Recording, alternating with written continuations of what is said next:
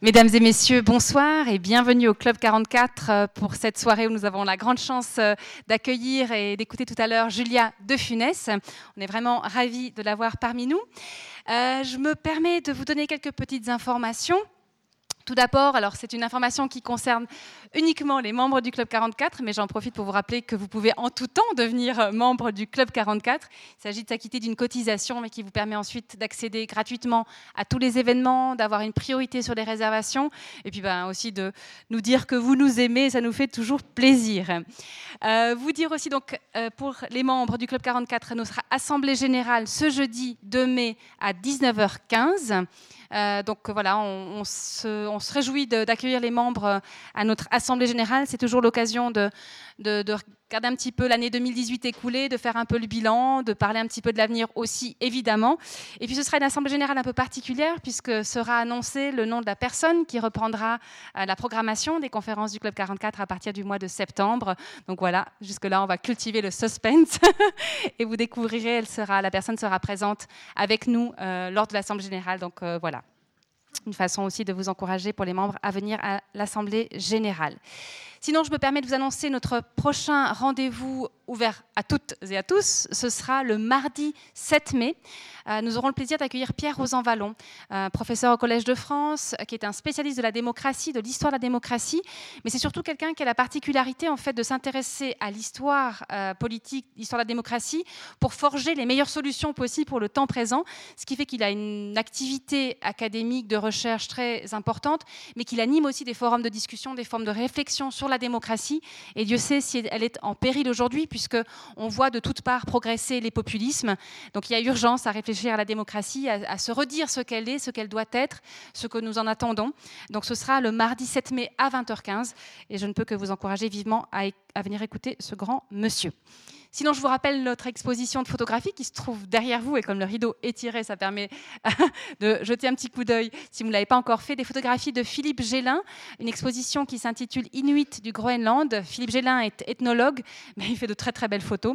Euh, et c'est un magnifique travail en noir et blanc lors de ces différents terrains euh, au Groenland pour justement euh, donner une trace aussi photographique. Ça fait partie de son rendre compte à lui d'ethnologue. De plus en plus, il utilise la photographie pour le faire. Et pour nous, c'est très intéressant de voir ce travail, de voir la réalité euh, des gens là-bas, une réalité qui est en, phase de changement, notamment en raison des, changements climatiques. Euh, je peux que vous encourager à réécouter la conférence qu'avaient donnée à deux voix Philippe Gélin et Nicolas Dubreuil sur les Inuits du Groenland. C'était euh, le 4 avril dernier. et bien sûr, la conférence et l'exposition s'inscrivent dans ce formidable programme du printemps culturel qui anime tout le canton de Neuchâtel depuis le mois de mars et jusqu'au mois de juin, avec des conférences en lien, des conférences, des spectacles des concerts en lien avec le Grand Nord. Voilà pour les quelques informations maison. Euh, je remercie la librairie Payot d'être avec nous ce soir avec une très belle euh, palette des, œuvres de Julia de Funès. Merci évidemment à Julia de Funès d'être euh, venue nous voir à la Merci on est vraiment, on est vraiment ravis. Je me permets de vous la présenter brièvement. Je rappellerai qu'elle est docteur en philosophie, mais également diplômée de l'IGS, hein, ça se prononce comme ça Oui, comme la police des polices, anciennement. Mais ça n'a rien à voir. Mais qui est un troisième cycle de ressources humaines, de parcours RH. Julia a travaillé six ans en entreprise avant de créer sa propre structure, Profil Conseil, et d'intervenir auprès de nombreuses entreprises. Elle a publié en 2010 Coup de philo sur les idées reçues aux éditions Lafon. Elle a créé et présenté le programme quotidien Le Bonheur selon Julia, une série de 40 épisodes diffusés sur France 5, c'était en 2012. Elle a animé une chronique philo sur BFM Business durant deux années dans le cadre de l'émission Club Média RH. Euh, c'est quelqu'un qui aime remettre en cause les idées reçues, les convictions, les raisonnements, les comportements et qui aime décrypter avec un regard décalé les enjeux du monde des affaires. Elle a écrit plusieurs livres, notamment Socrate au pays des procès. C'était publié chez Flammarion en 2017 et il est sorti euh, en livre de poche sous le nom de La vie de bureau euh, ou Voyage en absurdie. Euh, bah, c'est tout récent comme publication, je crois que c'est 2019. Et en 2018, avec Nicolas Bouzou, elle a signé la comédie In, entre parenthèses humaine. J'ai pas la maison d'édition, mais vous saurez certainement compléter. Enfin, tout est là, voilà. vous trouverez tout ça là sa conférence sur la philosophie, c'est vrai que c'est euh, sur le monde des procès, sur le monde de l'entreprise.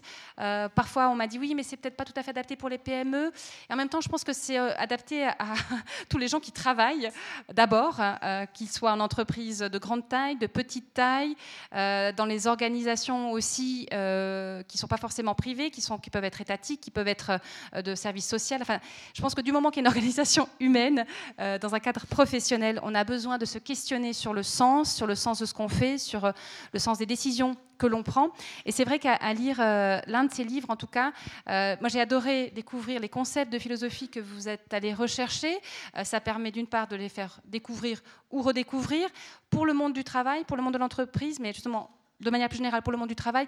Et surtout, je crois qu'on est tous en quête de sens. Donc on se réjouit beaucoup de vous entendre, Gilles de Funès. Merci à toutes et à tous de votre présence et une excellente conférence à vous tous. Merci. 嗯。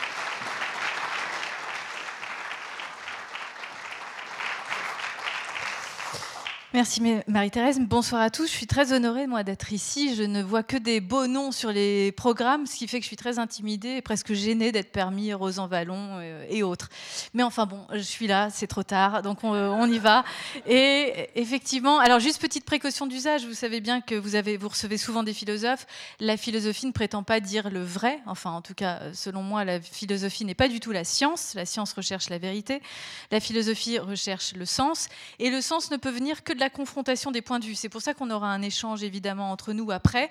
Et si vous n'êtes pas d'accord pendant que je parle, vous m'interrompez, on discute et ce ne sera pas pour autant euh, déstructuré. J'ai un fil conducteur dans la tête, mais allez-y, contredites-moi le plus possible. C'est comme ça qu'on fera sens ensemble. Donc tout ça pour dire que je ne vais émettre que des hypothèses sur ce que j'ai vécu en entreprise, sur ce que je vois quotidiennement dans les organisations. C'est vrai que je suis plus souvent dans les grandes entreprises que dans les PME. Néanmoins, souvent les PME me disent au moins c'est ce vers quoi il ne faut pas forcément aller, enfin vous ferez les passerelles vous-même, j'espère que ça vous parlera. Je vais parler de plusieurs idéologies qui me semblent très présentes, très prégnantes dans les entreprises et qui induisent un certain nombre de, un certain type de comportement, un certain type de normes langagières, de normes comportementales, de normes managériales, de modes managériales, qui me semblent parfois engourdir les esprits et les intelligences euh, humaines.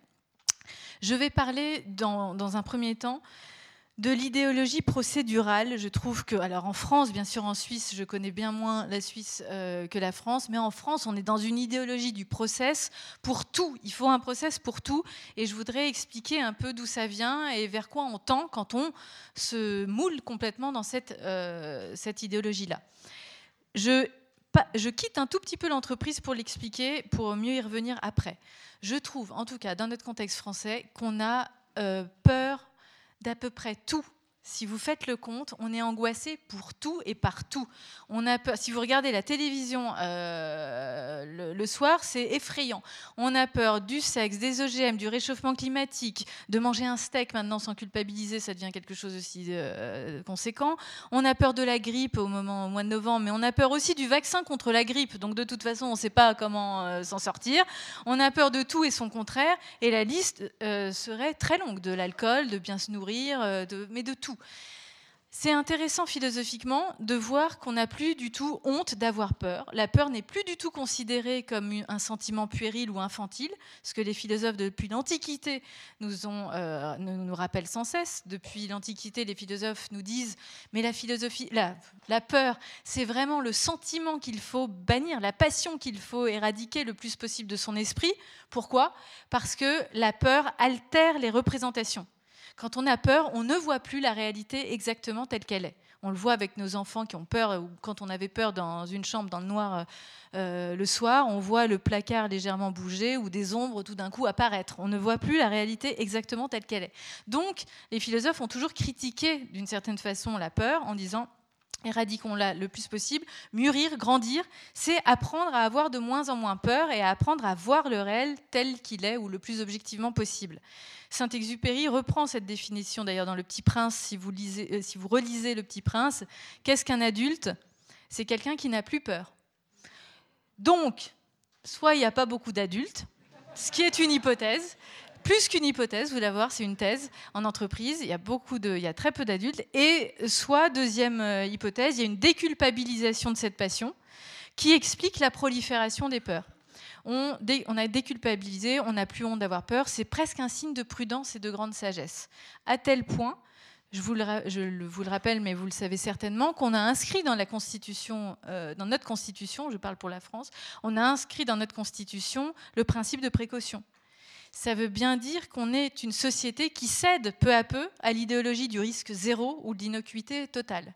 Le principe de précaution, juste un mot euh, sur ce concept qui est parfois utilisé, euh, on le mais sans, en connaître forcément le fondement. Mais je sais qu'ici, vous êtes très cultivé, mais bon, parfois je le rappelle. Le principe de précaution, c'est un philosophe qui a créé ce concept-là, qui s'appelle Hans Jonas, J-O-N-A-S, qui a écrit en, en, 1979 le livre Le principe responsabilité. Et dans ce livre, le syllogisme est très simple. Il nous dit, un, l'humanité est une espèce fantastique. Deux, elle est capable de créer des techniques, des technologies, des sciences susceptibles de l'anéantir. Donc, trois, il faut des normes éthiques qui viennent borner ces pratiques.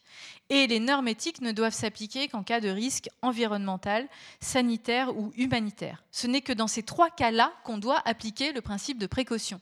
Ça, c'est vraiment le fondement, euh, c'est une règle d'action absolument nécessaire. Il n'est pas question de critiquer, je critique absolument pas ce principe. Simplement, je remarque que parfois, aujourd'hui, on passe de cette règle d'action nécessaire, de ce principe de précaution, à une idéologie précautionniste où le moindre risque est vécu comme une menace, est pensé comme une menace, et très rarement comme une opportunité. Et dès qu'il y a un risque, il faut euh, l'éradiquer et le minimiser, et donc, vous allez voir, procéduriser.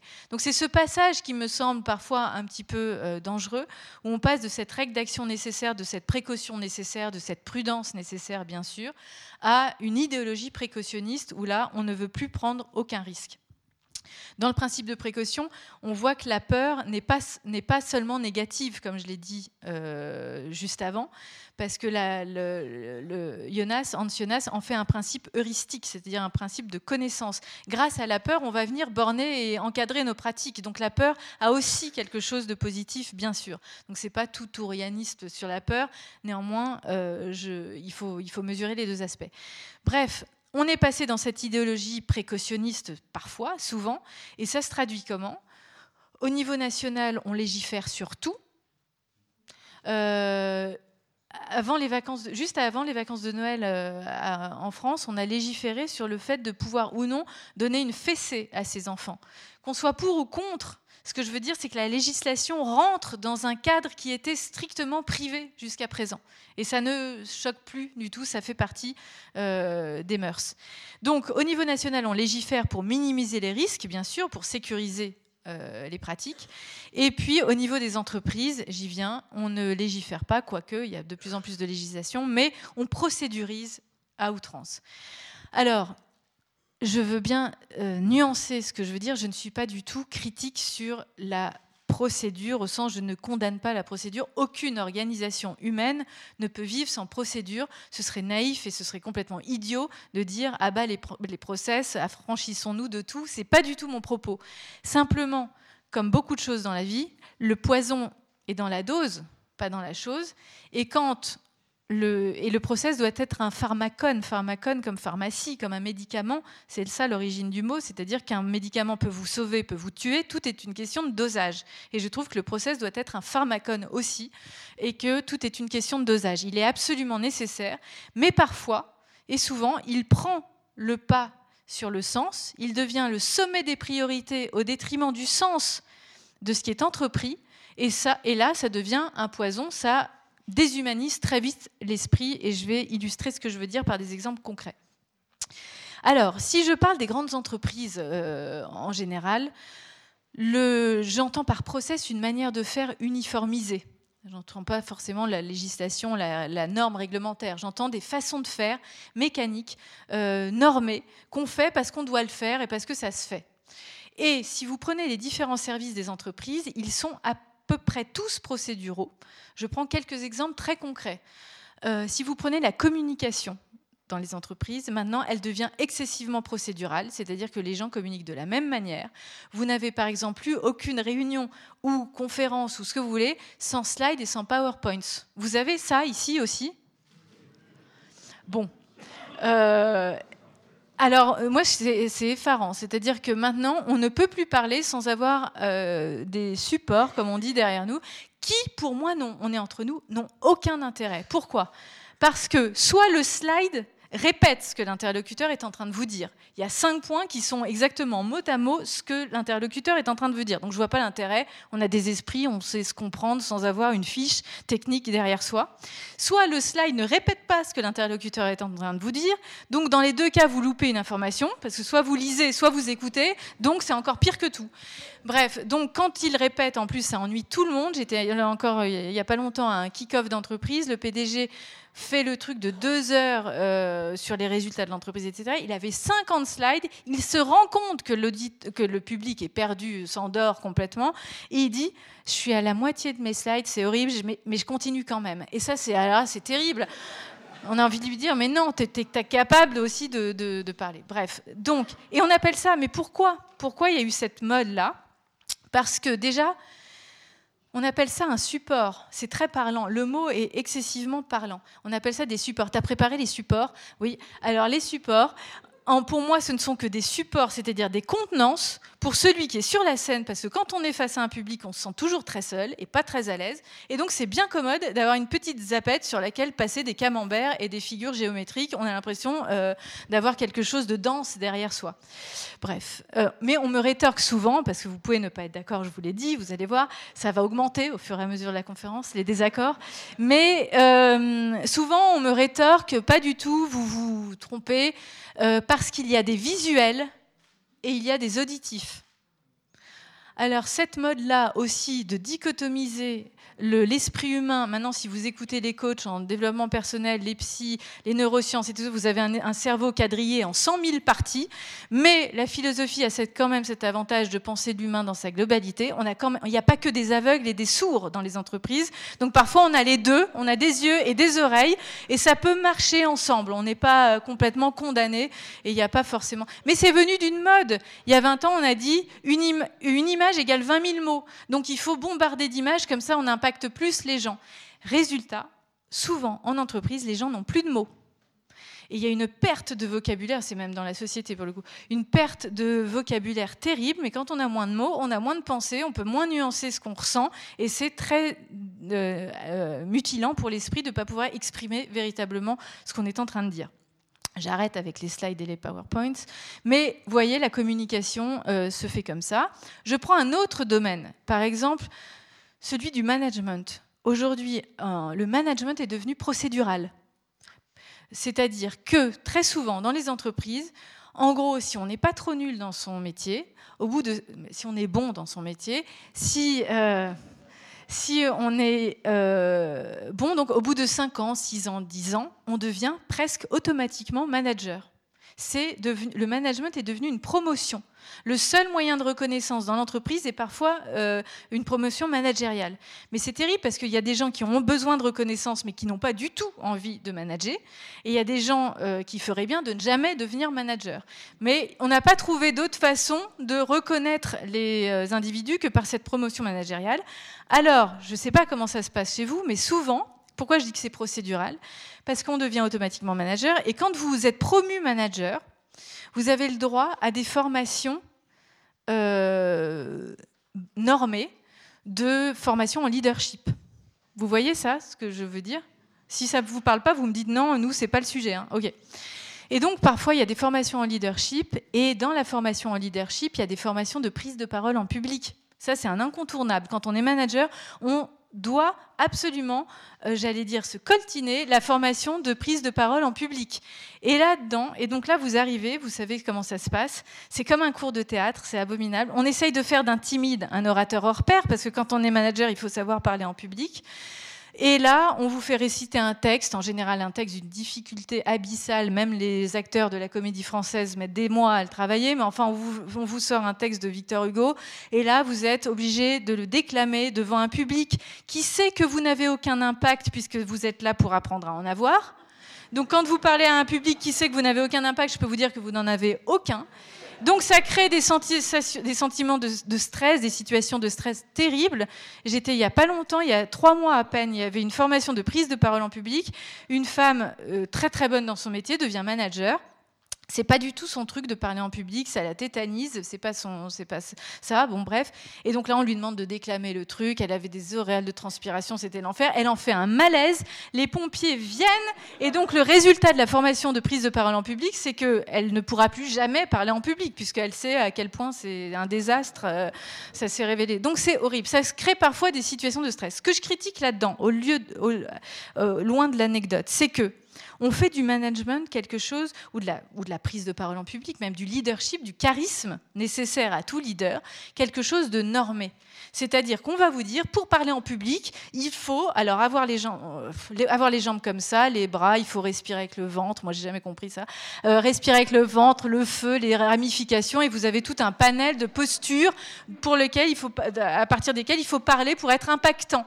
Simplement, les gens qui suivent ça et qui ne se retrouvent pas là-dedans pensent à cette posture quand ils parlent en public, ne sont plus du tout dans ce qu'ils disent, donc ils n'ont aucun impact. C'est l'effet inverse qui est évidemment atteint.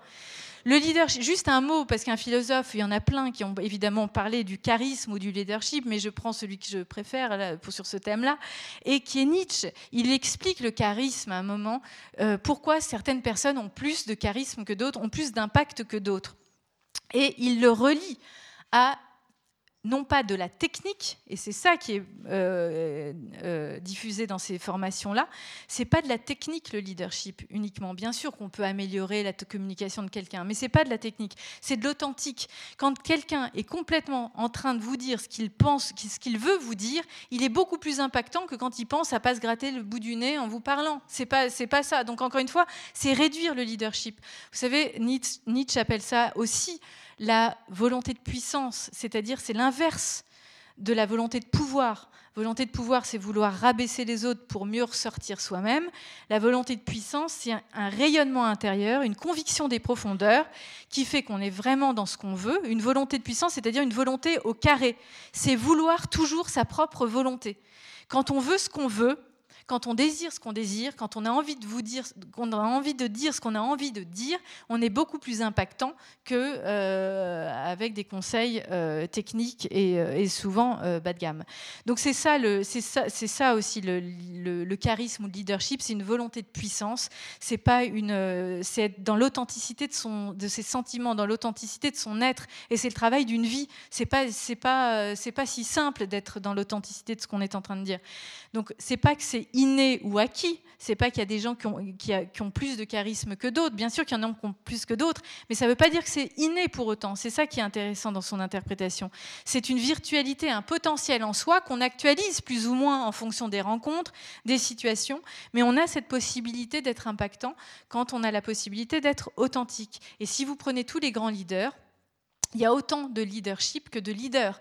Trump a son leadership, son charisme, euh, Macron a son leadership, euh, Sarkozy avait son leadership. Hollande, j'ai plus de mal à le dire. Mais néanmoins, théoriquement, tous les hommes politiques. Woody Allen a du, leader, a du charisme, et, c'est pas, et Gainsbourg a du charisme, mais ça n'a rien à voir avec Trump. Donc, bref, c'est une question d'authenticité. Je crois beaucoup plus à ça. Laissons les gens être un peu eux-mêmes. Parfois, ils seront plus impactants qu'à vouloir les formater, à les mouler dans le rôle du manager. J'arrête avec le management aussi, mais euh, si je passe à la formation dans les temps, donc communication, management, et puis je vais, je vais arrêter bientôt avec euh, tout ça, mais vous pouvez tout passer en revue. Les formations aujourd'hui en entreprise sont excessivement procédurales, elles se ressemblent toutes, et elles tournent quasiment toutes autour, autour du ludique. Maintenant, quand on suit une formation en entreprise, il faut s'amuser, il faut s'éclater. Alors, ça, mène à des situations euh, ubuesques où vous avez des gens comme vous, ici, comme nous, on a 30 ans, 40 ans, 50 ans, euh, qui se retrouvent en salle de formation à faire des Lego. Vous voyez ce que je veux dire? Je sens qu'il y a quand même, j'avais peur d'être hors sujet, mais j'ai l'impression que quand même ça parle un peu. À faire des Lego et des caplas pour voir si on a l'esprit créatif ensemble et si on peut collectivement euh, créer un petit projet. Donc là, les gens font joujou avec des jouets dont mes filles qui ont 7 ans, 9 ans ne, font même plus usage. Et euh, le tout, c'est de créer un esprit collaboratif, coopératif. Et donc, dans des ateliers de design thinking, vous avez des gens qui font de la pâte à modeler ou des post-it pour voir si ensemble, on peut arriver à un résultat euh, ludique ensemble. Ça, c'est plus possible moi, je trouve ça aberrant d'infantiliser à ce point les collaborateurs. Bien sûr qu'on me rétorque encore, pas du tout, grâce au Lego, il y a des messages qui passent et on est, euh, il y a des choses subtiles que vous, qui vous ont échappé. J'ai pas envie de voir quelles choses subtiles m'ont échappé. C'est pour moi infantilisant à souhait. On a passé l'âge des Lego. On peut comprendre des situations sans passer par ces euh, joujoux débiles. Et comme je suis pas en France, je me sens assez euh, libre. Je me trouve un petit peu plus. À Paris, je fais quand même un peu plus gaffe, mais enfin bon. Euh, et euh, l'autre jour, j'arrive dans un amphi comme ça par derrière avant de faire ma conférence et je vois des gens, exactement comme vous là, qui se lancent des pelotes de laine. Et des pelotes de laine colorées diversité oblige. Ça, et, euh, et, donc les gens s'en mêlent et, se, rigolent, enfin font signe qu'ils rient, parce qu'au fond ils rient pas du tout. Ils préféraient passer deux heures avec leurs enfants ou leurs amis qu'à se jeter des palettes de laine entre collaborateurs. Mais enfin, ils font ça. Et puis j'arrive pour ma conférence et je, je suis étonnée. Et donc je parle à un moment des formations comme ça et je dis d'ailleurs, qu'est-ce qui s'est passé pour que vous fassiez euh, ce, cet échange de pelotes de laine et le public euh, comprend un peu la situation, comme vous, et est assez sensible à la distance qu'on peut prendre par rapport à ce type d'exercice. Sauf que euh, je dis qui? Est-ce que dans la salle, la personne qui a décidé de faire cette formation-là est dans la salle? Malheureusement, elle était là. Moi, je perds beaucoup de clients hein, par, par les conférences. Et celui-là, je l'ai définitivement perdu. Donc la DRH était là. Horrible. Et elle me dit, euh, d'un ton un peu sec bien sûr, euh, vous ne comprenez pas que grâce à cette expérience, nous prenons conscience qu'il y a des situations inextricables dans l'existence. Et je n'ai pas pu m'empêcher de lui rétorquer qu'on n'avait pas besoin de la pelote de laine pour savoir qu'il y a des situations inextricables dans l'existence. On, pose deux, trois problèmes éthiques euh, de ce que vous voulez, et on voit qu'il y a des situations inextricables dans l'existence. Encore une fois, mais c'est une mode. Et je ne critique pas les managers qui font ça, parce que les pauvres, ils sont obligés de suivre cette mode managériale. C'est ça l'enfer, l'injonction. C'est que s'ils ne le font pas, ils ont l'impression d'être ringards, et quand ils le font, ils voient bien que c'est absurde. Mais donc, ils sont pris euh, dans les taux. Et et euh, résultat, on le fait, mais les collaborateurs sont pas du tout plus heureux et plus densifiés, parce que quand même, le but d'une formation, c'est de densifier les individus qui la suivent. Et avec tous ces types d'infantilisation, de, de gamification, de ludification, Bien sûr, il y a les Lego, les Capla, mais maintenant on est passé à l'escape games. C'est exactement la même chose. C'est-à-dire que les gens, pour se former, passent par un escape games parce que c'est plus tendance. Mais euh, pourquoi je critique un tout petit peu le jeu, qui peut être un outil pédagogique, mais je le trouve très. Ce que je critique dans l'entreprise, c'est le passage qui consiste à dire faites de, euh, de cette expérience ludique entre collaborateurs, transposez-la dans votre réalité quotidienne managériale. Parce que souvent, il n'y a aucun rapport et c'est trop difficile de demander aux collaborateurs de transposer. C'est les mettre dans une injonction paradoxale, encore une fois. Qu'est-ce que vous voulez transposer des Lego ou des escape games dans votre, dans votre réalité quand vous avez 50 euh, ou 100 personnes à manager C'est autrement plus complexe quand même. Philosophiquement, bien sûr que je, m'appuie sur la philosophie pour critiquer ça, mais quel est le contraire du jeu? Est-ce que vous savez, vous qui avez sans cesse des conférences, quel est le contraire du jeu selon vous? L'obligation, non, parce que le jeu implique l'obligation. Il y a des règles du jeu. C'est très contraint l'univers du jeu. Donc c'est pas, ça peut aller ensemble, jeu et contrainte. Le travail, non, parce qu'il euh, y a des musiciens voilà, qui travaillent, ou des footballeurs qui travaillent du jeu. L'ennui non plus, parce que je peux vous dire que, enfin, on a tous fait l'expérience, quand on joue avec ses enfants, parfois on s'ennuie aussi un peu. Hein. Euh, si je joue au foot, moi par exemple, euh, l'ennui est total. Mais, donc ça peut aller de pair. Non. Responsabilité, en quel sens? Ah oui, alors ça se rapproche de ça, vous avez raison. C'est-à-dire, Freud dit, et je trouve cette euh, définition assez euh, parlante, et ça reprend un peu votre euh, idée, c'est que le contraire du jeu, c'est pas l'ennui, c'est pas le sérieux. Il n'y a rien de plus sérieux qu'un enfant qui joue, ça c'est Nietzsche. c'est pas le travail, bien sûr, c'est le réel. Quand on joue, le jeu, c'est le contraire de la réalité. Quand on joue, on quitte la réalité et on rentre dans une autre réalité. Quand mon mari regarde un match de foot, Manifestement, il quitte la réalité de la maison. Il rentre dans une autre réalité dans laquelle moi je ne rentre pas et vous voyez les problèmes. Donc, euh, le contraire du jeu, c'est pour retenir l'idée, hein. c'est pas vrai du tout en plus pour moi. Mais le contraire du jeu, c'est euh, le réel. C'est le, réel. Et c'est pour ça que je critique le raisonnement de l'entreprise parfois, qui consiste à dire transposer, parce que ce n'est absolument pas de réalité comparable. Et c'est mettre encore une fois les gens dans une difficulté. Et, euh, c'est assez, hypocrite de cette mode du ludique et de la gamification. Il y en a partout d'ailleurs du jeu. Hein. C'est pas que dans, les entreprises. Il y a cette tendance. Euh, j'ai pris l'avion là récemment dans les salles d'embarquement euh, à Orly. Euh, à Orly, il y a des PS4. Et ce ne sont pas les enfants qui jouent. Ce sont les pères pas les mères, je vous jure. Mais je suis pas, je suis pas féministe euh, forte, hein, mais, mais bon, bref. Euh, donc, il faut jouer, il faut s'amuser. Je suis beaucoup plus favorable. On l'a mis dans le livre coécrit avec Nicolas Bouzou. On l'a mis pour des formations densifiantes.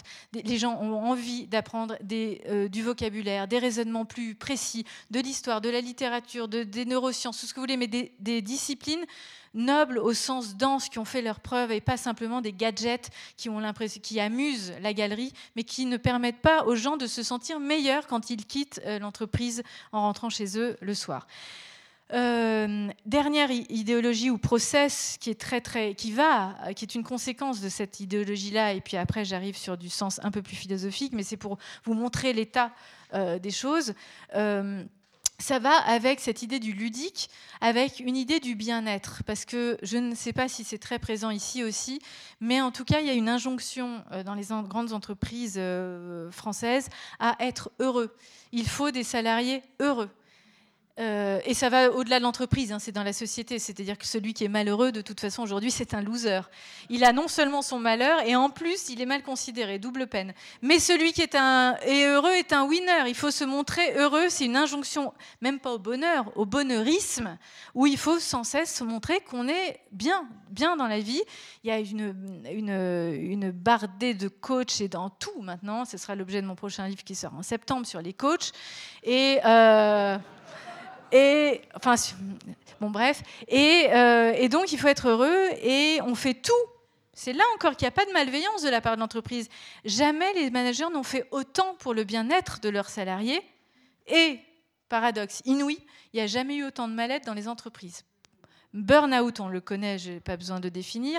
Bore-out, c'est-à-dire l'ennui, boring, l'ennui au travail. Brown, out, le côté on perd de sens, et je vais y venir.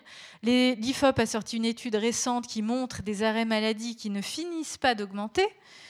Et tout est soi-disant à la disposition des collaborateurs pour se sentir mieux. Et c'est vrai, il y a le psy, il y a l'ostéopathe, il y a la piscine, il y a la crèche. Vous voyez les technopoles magnifiques en verre sur huit étages. On vous, met, des smoothies bio, des plantes vertes, des consoles de jeux, des baby-foot, bien sûr. Ça, c'est un incontournable, baby-foot en entreprise maintenant. Euh, et vous avez tout à votre disposition pour être le mieux possible. Simplement, vous n'êtes pas du tout mieux. C'est sympa d'avoir un cadre de bureau agréable, c'est pas ce que je critique. Mais réduire le bien-être des collaborateurs à ces artifices ça encore, c'est trop facile. Et ce que je critique derrière tout ça, c'est que on met en place, soi-disant, de, la qualité, de la QVT, qualité de vie au travail. Les acronymes sont en général très jolis. QVT, on entend cuvette, mais enfin QVT. Euh, le CHO, CHO, vous voyez ce que ça veut dire, le Chief Happiness Officer? Apparemment, il n'y en a pas dans la salle, donc clairement, moi, c'est un emploi fictif. Pourquoi Parce que il s'occupe d'une fiction. Euh, prétendre, si je traduis en français, c'est encore plus aberrant le titre. Chief Happiness Officer égale officier en chef du bonheur. C'est quand même fou, ou du bien-être, c'est aberrant. Bref, moi, CH, CHO, je CHU, je ne le vois pas très loin non plus derrière. Parce que, en général, pourquoi je dis que c'est un emploi fictif? Parce qu'il s'occupe d'une fiction. Parce que le bonheur, ça fait 2500 ans, 3000 ans que les philosophes essayent de le définir, ils n'y sont jamais parvenus, parce que le bonheur est indéfinissable. Si je vous demande dans la salle quel serait votre bonheur demain, on aura autant de bonheur que de personnes dans la salle. Donc c'est une affaire personnelle entre soi et soi-même. Je me méfie toujours des gens qui disent fais ça, c'est pour ton bien, ou qui vous conseille, fais ça, c'est pour ton bien. Méfions-nous, en général, c'est toujours pour le sien, pour celui qui parle. Mais donc le bonheur est une affaire entre soi et soi-même. Laissons aussi les gens décider de leur bien-être. Donc le bonheur est, une, est, indéfinissable au sens où, et ça je reprends une phrase de Pascal Bruckner dans, dans le paradoxe amoureux qui dit le bonheur est une eau qui épouse mille formes, mais qu'aucune forme n'épuise. C'est ça exactement le bonheur. Donc il s'occupe d'une fiction, ceux qui prétendent gérer le bien-être des, gens. Je, je mélange un peu bien-être et bonheur pour l'instant, mais parce que, encore une fois, c'est trop personnel. On ne peut pas définir le bonheur. Si vous me dites euh, gagner de l'argent, c'est le bonheur, oui, mais pour d'autres, ça ne va pas être la priorité. L'amour, c'est le bonheur, oui, mais pas que. Euh, les enfants sont le bonheur, bah, pas que non plus. Hein. Euh, on ne peut pas définir le bonheur. Bien sûr que mes enfants sont mon bonheur, mais je ne peux pas définir le bonheur par les enfants. Quelle source d'angoisse aussi. Donc, c'est indéfinissable. C'est pour ça que je dis c'est une fiction, au sens où on ne peut pas le définir, lui mettre des contours bien précis. Deuxièmement, le bien-être des collaborateurs dépend de personnes qui vont bien au-delà de la sphère strictement professionnelle. Si mes enfants vont mal, je travaille nécessairement moins bien. C'est pas parce qu'il y a un CHO et autres que je vais être heureux au travail. Donc encore une fois, il dépasse le cadre du travail. Et troisièmement, euh, c'est un état excessivement instable. On peut être heureux trois semaines, très malheureux les six mois d'après. Donc c'est très fragile. C'est pas quelque chose de volontaire, c'est quelque chose de totalement aléatoire, contingent, le bonheur. Donc c'est pour ça que je me méfie toujours des, des, mises en place de gestion de bien-être et de, et de postes dans ce genre. Ce qui est un petit peu plus ennuyeux, c'est le raisonnement de cette idéologie-là, qu'on entend très souvent et qui est très souvent acceptée et même acceptable pour beaucoup dans les entreprises, qui consiste à dire pourquoi on fait tout ça? Parce que des gens heureux au bureau, bien dans leur bureau, au bureau, au boulot, seront plus performants. Bien sûr que le but ultime de l'entreprise, et ça doit l'être, c'est la performance. Une entreprise n'est là que pour performer, c'est son but, et ça c'est incontestable, et on ne, juge pas ça. Simplement instrumentaliser le bien-être des gens au profit de la performance, c'est un tout petit peu gênant. Et pire que ça, c'est pas du point de vue moral que je me place, mais c'est du point de vue logique. Je trouve que c'est un paralogisme énorme. C'est un faux raisonnement qui prend la cause pour la conséquence. C'est pas parce que des gens seront heureux qu'ils vont être plus performants. C'est surtout parce qu'ils auront la possibilité d'être performants, d'agir et d'être performants au boulot qu'ils se sentiront beaucoup mieux dans leur travail. Donc c'est-à-dire que le bonheur, je ne le vois pas du tout comme une condition unique de performance, mais comme la conséquence possible d'une performance ou d'une action. Euh, éventuelle. Donc encore une fois, c'est euh, inverser la logique et c'est pour ça que je voudrais insister maintenant. Je veux finir avec les process, mais la liste pourrait être longue. Qu'est-ce qui rend les gens mieux au travail? C'est la possibilité d'agir. Euh, vous pouvez ne pas être d'accord, c'est juste l'hypothèse que j'émets ce soir. Et je voudrais revenir sur l'action, sans parler de performance, mais au moins le sentiment d'agir, d'être actif d'être l'auteur, et c'est valable pour la vie personnelle aussi. Qu'est-ce qui nous rend heureux C'est quand on a l'impression d'être l'auteur de sa vie, d'être pas simplement le spectateur de rôle qu'on joue euh, les uns derrière les autres, quand on a le sentiment d'être actif. Et l'actif, l'action, pardon, au sens philosophique, suppose trois choses. Trois choses sur lesquelles l'entreprise insiste, mais je voudrais mettre un peu de contenu philosophique derrière parce que parfois c'est annoncé comme ça et ça fait très poncif et très tarte à la crème. Euh, il n'y a pas euh, d'action sans prise de risque. Et c'est pour ça que j'ai évoqué tout à l'heure la, la, peur et l'idéologie précautionniste et donc la procédurisation extrême. On n'agit pas quand on ne prend pas un risque. Je sais qu'il y a eu une conférence de Cynthia Fleury euh, qui a dû insister aussi là-dessus. Elle soutient cette thèse-là aussi. On ne peut pas agir quand on ne prend pas un risque. Sinon, on est sur du programme automatique, on est sur du procédural, on est sur du mécanique, mais on n'est pas dans de l'action véritable. Et ça suppose qu'il c'est ça le, pourquoi j'insiste tant là-dessus, c'est parce que ça suppose une qualité strictement humaine. Et à l'heure de l'intelligence artificielle, il faut miser sur ces trois ingrédients-là que je vais détailler, mais dans celui-ci, qui est spécifiquement humain. Parce que pour être capable de prendre un risque, c'est-à-dire être capable de jouer avec les aléas, de jouer avec les contingences, euh, il faut être capable de voir le risque comme une opportunité et pas sans cesse comme une menace. Il faut être capable de se dire là, il y a parfois moins de risques à en prendre un qu'à ne pas vouloir en prendre du tout. Et pour être capable d'avoir ce raisonnement-là, qui n'est pas un raisonnement rationnel, il faut faire appel à ce qu'on appelle philosophiquement l'intuition. L'intuition, c'est pas du tout du flair, du feeling spontané, du fit. Tout d'un coup, je sens que c'est pas ça. L'intuition, au sens philosophique, c'est la sédimentation, le condensé de toutes mes expériences passées, qui fait qu'à un moment, je ressens intuitivement le sens d'une situation. Et en fonction du sens de cette situation, je suis capable de m'affranchir du purement procédural et de prendre éventuellement un risque. Je prends un exemple très concret pour illustrer ce que je dis. Si vous pensez au pilote qui a améri sur l'Hudson, bien sûr qu'il n'est pas inscrit dans la procédure aéronautique amérissée sur l'Hudson. Simplement, le pilote, par son expérience, a eu suffisamment d'intelligence d'action. Aristote appelle ça l'œil de l'âme l'intelligence d'action ou la prudence, mais c'est mal traduit en français. Phronésis, c'est traduit par prudence, mais ça ne veut pas dire euh, quelque chose de tiède. C'est au contraire l'intelligence d'action, la capacité à prendre un risque, l'œil de l'âme, c'est-à-dire quelque chose de plus irrationnel que la rationalité pure.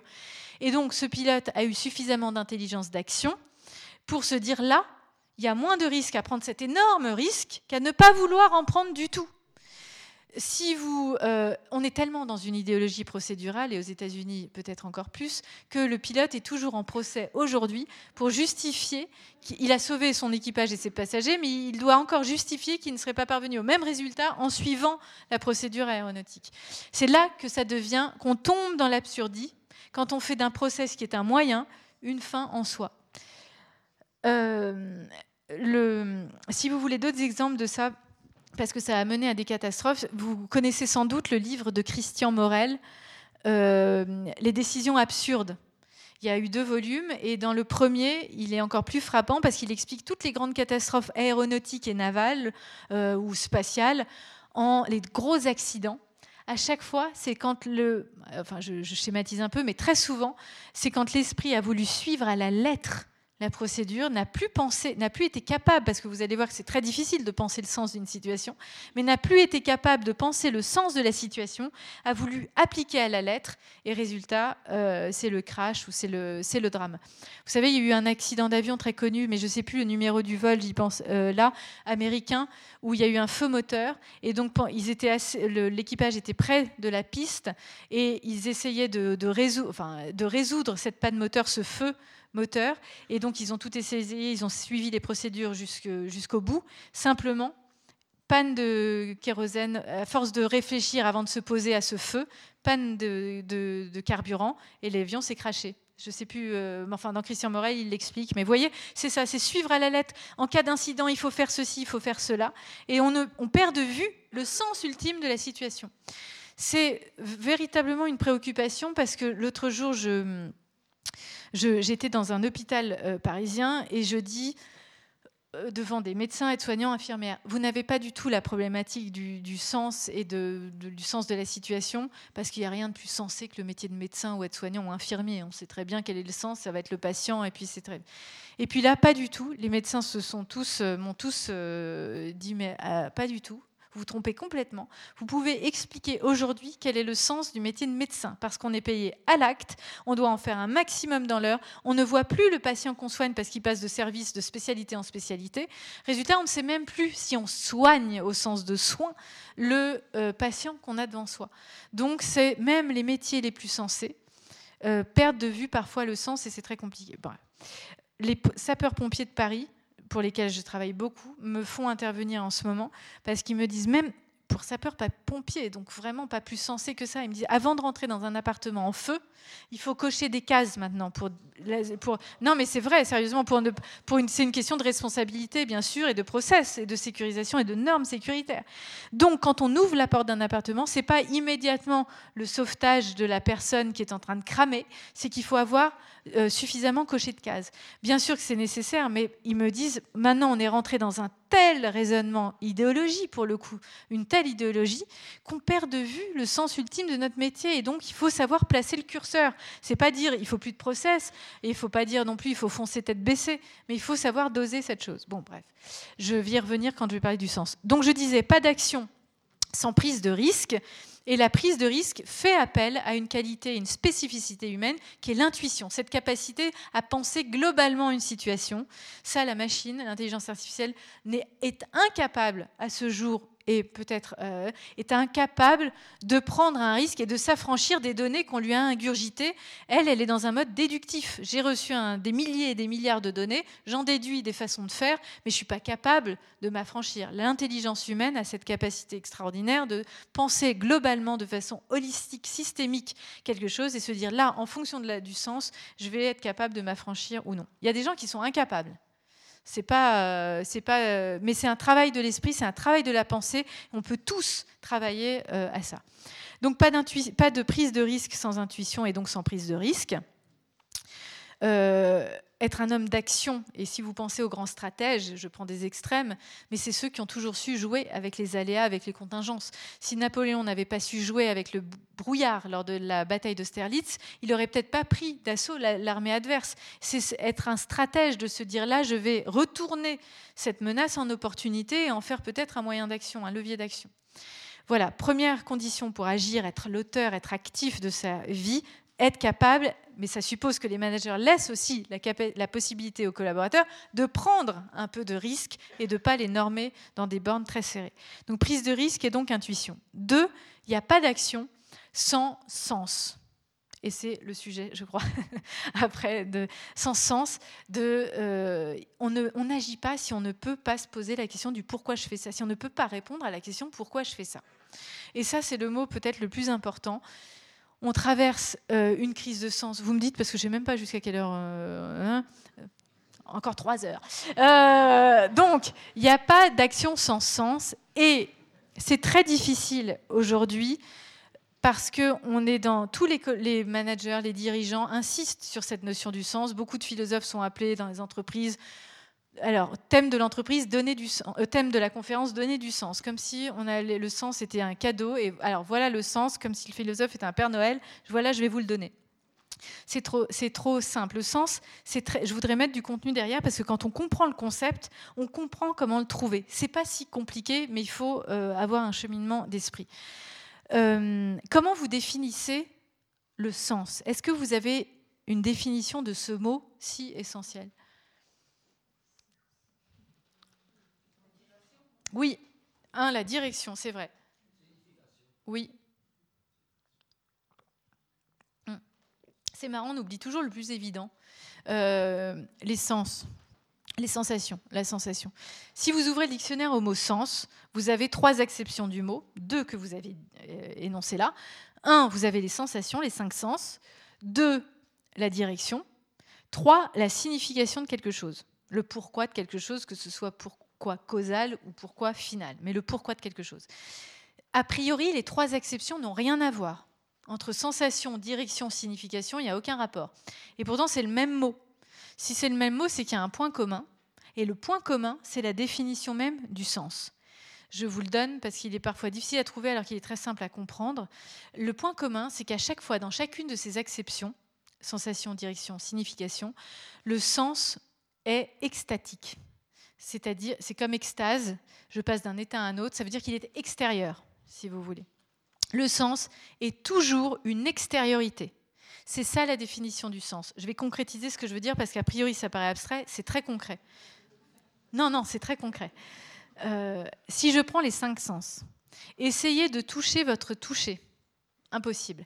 Essayez de voir votre vue, de sentir votre odorat, d'entendre votre voix impossible à tel point que quand on l'entend, on se dit oh mon Dieu, c'est pas ma voix.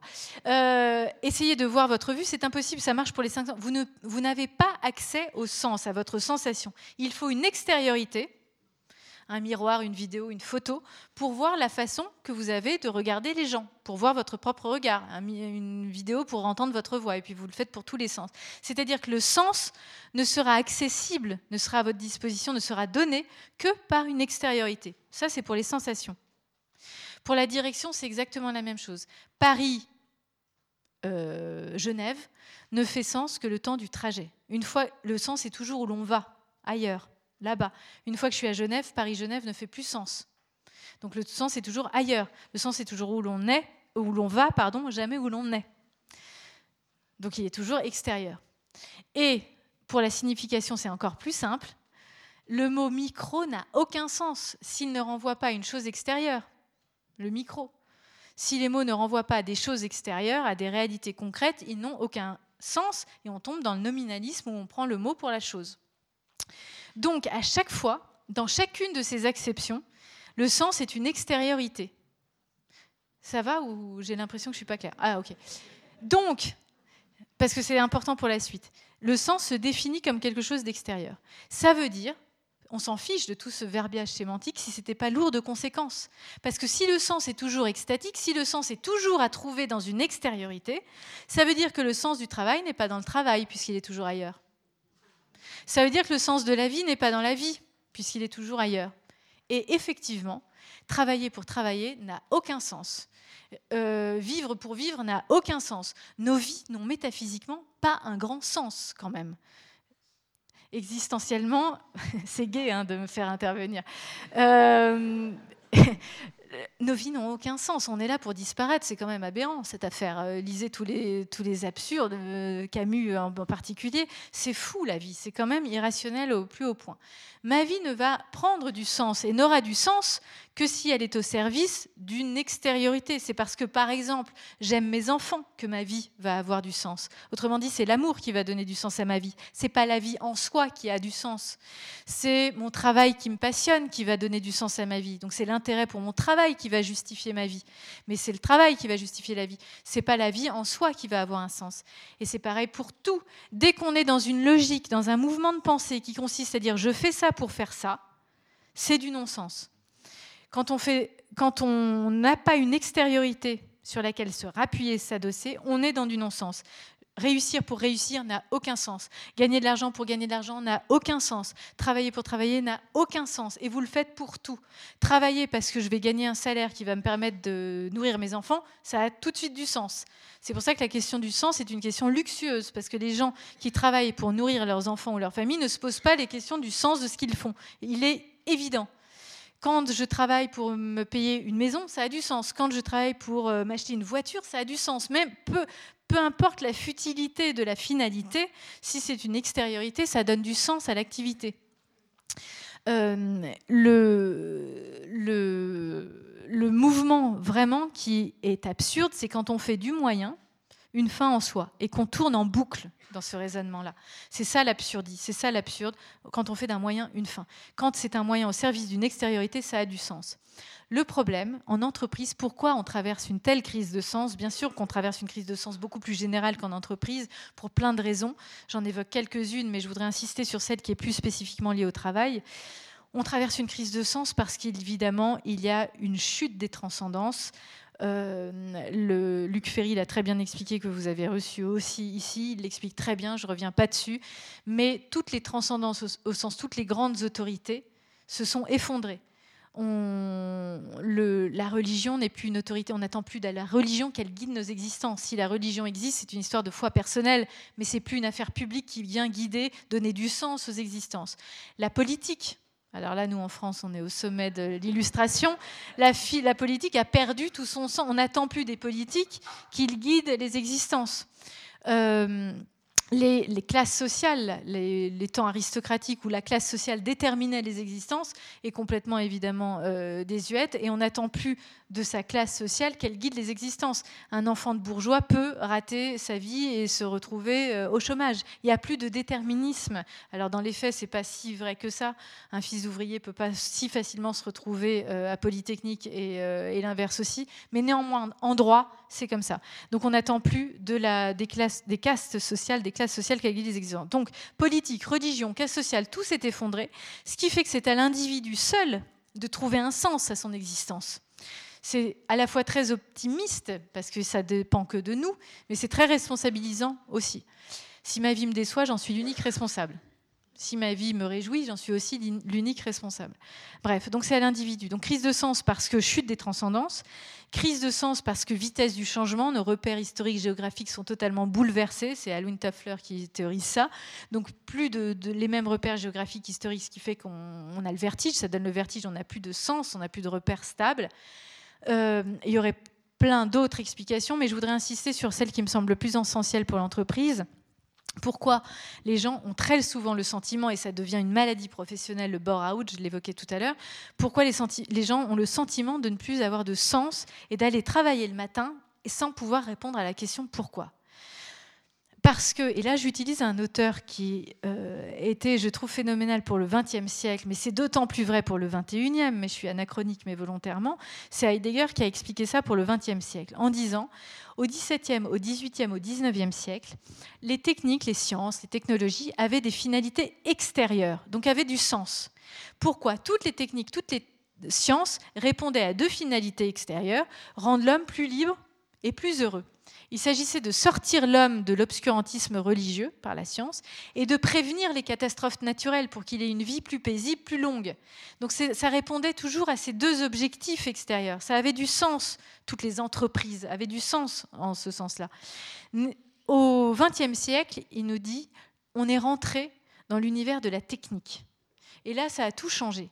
Parce que la technique, c'est exactement l'inverse du sens. La technique, c'est un moyen. C'est jamais une fin en soi.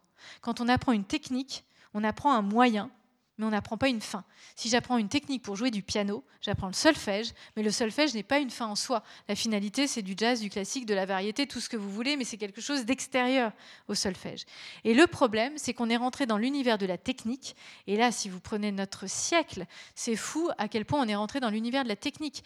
Et ça, pourquoi on est rentré dans cet univers de la technique? Parce qu'il faut économiquement demeurer sur le marché. C'est darwinien. Seules les meilleures entreprises financièrement, celles qui performent restent. Seules les meilleures restent. Donc pour rester économiquement performante, il faut techniciser, il faut moderniser ces métiers. Il n'y a pas longtemps, j'étais dans une grande compagnie d'assurance. Et la compagnie d'assurance me dit, Amazon arrive sur le terrain de l'assurance. Donc comment on fait? On modernise, on technicise de plus en plus nos métiers. On a des data scientists et on, se technicise de plus en plus. Euh, et si vous faites attention, rien qu'aux intitulés de postes qui m'ont toujours frappé et qui me frappent de plus en plus, l'intitulé des postes est excessivement technique maintenant. Quand quelqu'un vous décrit son job, on ne comprend plus rien si on n'est pas dans le milieu euh, de, l'entreprise. Je fais souvent référence à cet exemple, je l'ai mis dans le livre parce qu'il m'avait euh, frappé. Je n'aime pas trop les tours de table. Moi, j'ai l'impression qu'on perd 20 minutes à se présenter. On retient ni le prénom ni la fonction. Mais enfin, on a déjà gagné 15 minutes de boulot. C'est déjà pas mal. Mais enfin, bon, euh, ça fait perdre un peu de temps. Mais un jour, je rencontre un donc, tour de table. Mais j'en ai retenu un quand même qui me dit Bonjour, je m'appelle Gérard et je suis coordinateur de flux. Et donc là, je me dis, mon Dieu, il est en flux de quoi? Il est en flux logistique, en flux humain, en flux financier, en flux de plomberie, à la limite, je ne sais pas où sont les flux, mais il y en a partout des flux. Donc il coordine quel flux? Bon. Et là, comme il voyait un petit peu de désarroi quand même sur mon visage, j'essayais de chercher désespérément ce qu'il pouvait bien faire. Il me dit, euh, non mais coordinateur de flux transverse. Et plus il détaillait le métier, moi, je comprenais, bien sûr, parce que ça devenait de plus en plus technique. Comment voulez-vous comprendre ce que fait un coordinateur de flux transverse? Quand il dit à ses enfants le soir, il rentre chez lui, mes chéris, je suis coordinateur de flux transverse, c'est quand même c'est compliqué d'imaginer, ça fait pas rêver. J'ai jamais entendu un enfant dire quand je serai grand, je serai coordinateur de flux. Hein. Ça fait pas drimer vraiment. Et c'est pas que le coordinateur de flux. Je toutes les fonctions, c'est terrible maintenant. Et d'ailleurs, on ne dit plus quel est ton métier. Hein. On ne demande pas quel est ton métier à quelqu'un. On dit quelle est ta fonction. Dans fonction ou quel est ton poste. Quelle est ta fonction, quel est ton On voit à quel point ça s'est technicisé. Dans le métier, dans l'idée de métier, il y a encore l'idée de finalité. On comprend ce que le boucher, ce qu'un plombier euh, est, c'est-à-dire quelqu'un jamais disponible. C'est la définition du plombier. J'ai des problèmes de plomberie en ce moment, c'est pour ça. Que... Euh, bref, donc on ne comprend plus l'intitulé des postes qui se sont technicisés énormément. Et c'est pour ça que les gens souffrent d'un problème de sens. C'est-à-dire qu'ils savent que leur métier est absolument utile. Le sens, c'est pas l'utilité. Le, métier de, par exemple, de coordinateur de flux transverse est absolument utile dans l'entreprise. Simplement, c'est un petit maillon. Il sait qu'il est un maillon utile, mais un petit maillon dans un enchaînement, un engrenage beaucoup plus global, dont il perd de vue la finalité. Et il ne sait plus vraiment ce à quoi il contribue concrètement. C'est ce qui explique un phénomène qui n'est plus du tout un épiphénomène, où des gens très diplômés, qui ont des très belles fonctions, euh, quittent tout vers 40 ans, 50 ans. Pourquoi? Pas pour la crise de la quarantaine, mais parce qu'ils quittent tout en général pour des métiers à chaque fois. Ce sont des métiers soit manuels, soit relationnels. Et pourquoi? Je l'explique comme ça C'est parce qu'à un moment, on a besoin de sentir l'effet qu'on produit. Et en pétrissant une pâte à pain ou en parlant à des gens, on voit l'impact qu'on a et on a l'impression de réaliser quelque chose. Et en réalisant quelque chose, on se réalise soi-même beaucoup plus concrètement. Et euh, je vois beaucoup de centraliens. L'autre jour, il y a un centralien qui me dit, je quitte tout, je fais un CAP boulangerie. Ah, centrale, c'est comme Polytechnique, pardon. Là, je, me je crois que je suis... Euh, euh, à Centrale, c'est vraiment une école, une très très grande école d'ingénieurs, une des plus grandes écoles d'ingénieurs, l'équivalent de Polytechnique, elles sont concurrentes, etc. Et donc, c'est des études excessivement difficiles d'ingénieurs qui, qui promettent des postes euh, excessivement qualifiés. Et le type lui dit, euh, bah, dit tout et je quitte pour faire un CAP. Et c'est pas une exception, hein. c'est vraiment souvent parce qu'en pétrissant sa pâte à pain, il a le sentiment de réaliser, de contribuer à quelque chose et de faire quelque chose. Donc euh, voilà pourquoi cette crise de sens, parce qu'on technicise aussi beaucoup les métiers. Et le tout, c'est de trouver une extériorité à sa fonction maintenant, parce que sinon, effectivement, on tombe très vite dans la crise de sens et dans l'inutilité de son euh, métier. C'est au mieux, ça engourdit les esprits de ne pas pouvoir répondre à la question du pourquoi je fais ça. Mais ça peut conduire au pire. Pourquoi c'est si important la question du sens? Je vais prendre un exemple extrême, mais vous allez voir la logique intéressante de cet exemple. Quand on ne peut plus répondre à la question du sens, on se déshumanise. C'est très simple. Pourquoi j'ai insisté encore sur le sens? Parce que ça fait appel à une spécificité humaine, la pensée. Alors je sais que les animaux pensent, mais enfin ils pensent pas. il y a des degrés, et euh, pour l'instant, on a une de nos spécificités, c'est la façon qu'on a de penser et de construire nos vies. Et le problème, c'est quand on ne se se pose plus la question du sens, on se déshumanise. C'est ce que Hannah Arendt appelle la syncope de la pensée. On ne pense plus le sens, on ne pense plus les choses. Mais c'est très compliqué de penser. C'est un effort de penser, c'est presque musculaire de penser. Il faut s'entraîner à penser. Il y a beaucoup d'esprits qui n'aiment pas penser et qui se mettent sur des rails. Et c'est beaucoup plus confortable. Vous savez, c'est Kant qui parlait des, roulettes pour enfants, mais en fait, c'est l'équivalent du Yupala euh, chez nous. Et il disait de même que les, le Yupala dispense les, les bébés d'avoir à marcher, les process dispensent les esprits d'avoir à penser. Et c'est très confortable de se mettre sur des rails. Je vous donne deux, trois exemples, mais l'autre jour, je, enfin, une anecdote. Ça fait cinq ans que je vais deux fois par mois dans la même entreprise. Ça fait donc un certain nombre de fois. Et le process consiste à évidemment donner sa carte d'identité à l'accueil en échange d'un badge accordon pour monter dans les étages. Ça, c'est le process. J'oublie, je suis en retard un matin, j'oublie ma, carte d'identité et j'ose, audace bien imprudente, j'ose dire au type de l'accueil que je connais, il connaît mon visage, ça fait 5 ans, deux fois par mois, et j'ose lui, lui demander est-ce qu'on peut faire l'impasse parce que j'ai pas ma carte d'identité, est-ce que je peux avoir le badge? Et là, la sentence irrévocable tombe. La procédure, c'est la procédure. Et là, c'est tuant parce qu'on a l'impression de ne plus avoir affaire, affaire à un humain une intelligence artificielle est capable de me donner le badge maintenant. C'est ça le pire, c'est ça qui est grave. C'est parce qu'elle aura reçu un certain nombre de fois mon visage et les données visuelles de mon visage, elle saura, elle sait ce que je fais dans l'entreprise, elle est capable d'en déduire qu'on peut me donner le badge. Et lui n'est même plus capable de faire ça parce qu'il doit appliquer. Et les, gens ont très souvent le sentiment d'entreprise d'appliquer plus que d'agir, d'exécuter plus que d'entreprendre. Et c'est une source de mal-être énorme et une source de déshumanisation considérable. Je prends un exemple extrême, je le disais tout à l'heure, pour illustrer cet euh, abêtissement vraiment de l'esprit humain. Euh, si vous regardez sur euh, YouTube le procès Eichmann à Jérusalem, Eichmann, donc officier d'Hitler, justifie ses actes, autrement dit l'industrialisation de la mort, en disant, ce sont ces mots, je faisais très bien mon travail, j'avais pas le choix, j'appliquais les procédures et tout était fait pour qu'on ne voit plus la finalité de ce qu'on faisait. Les tâches étaient parcellisées pour ne plus voir la finalité de ce qu'on faisait. Bien sûr, c'est une tactique juridique. Là, ce que je veux, c'est pas questionner l'exemple historique.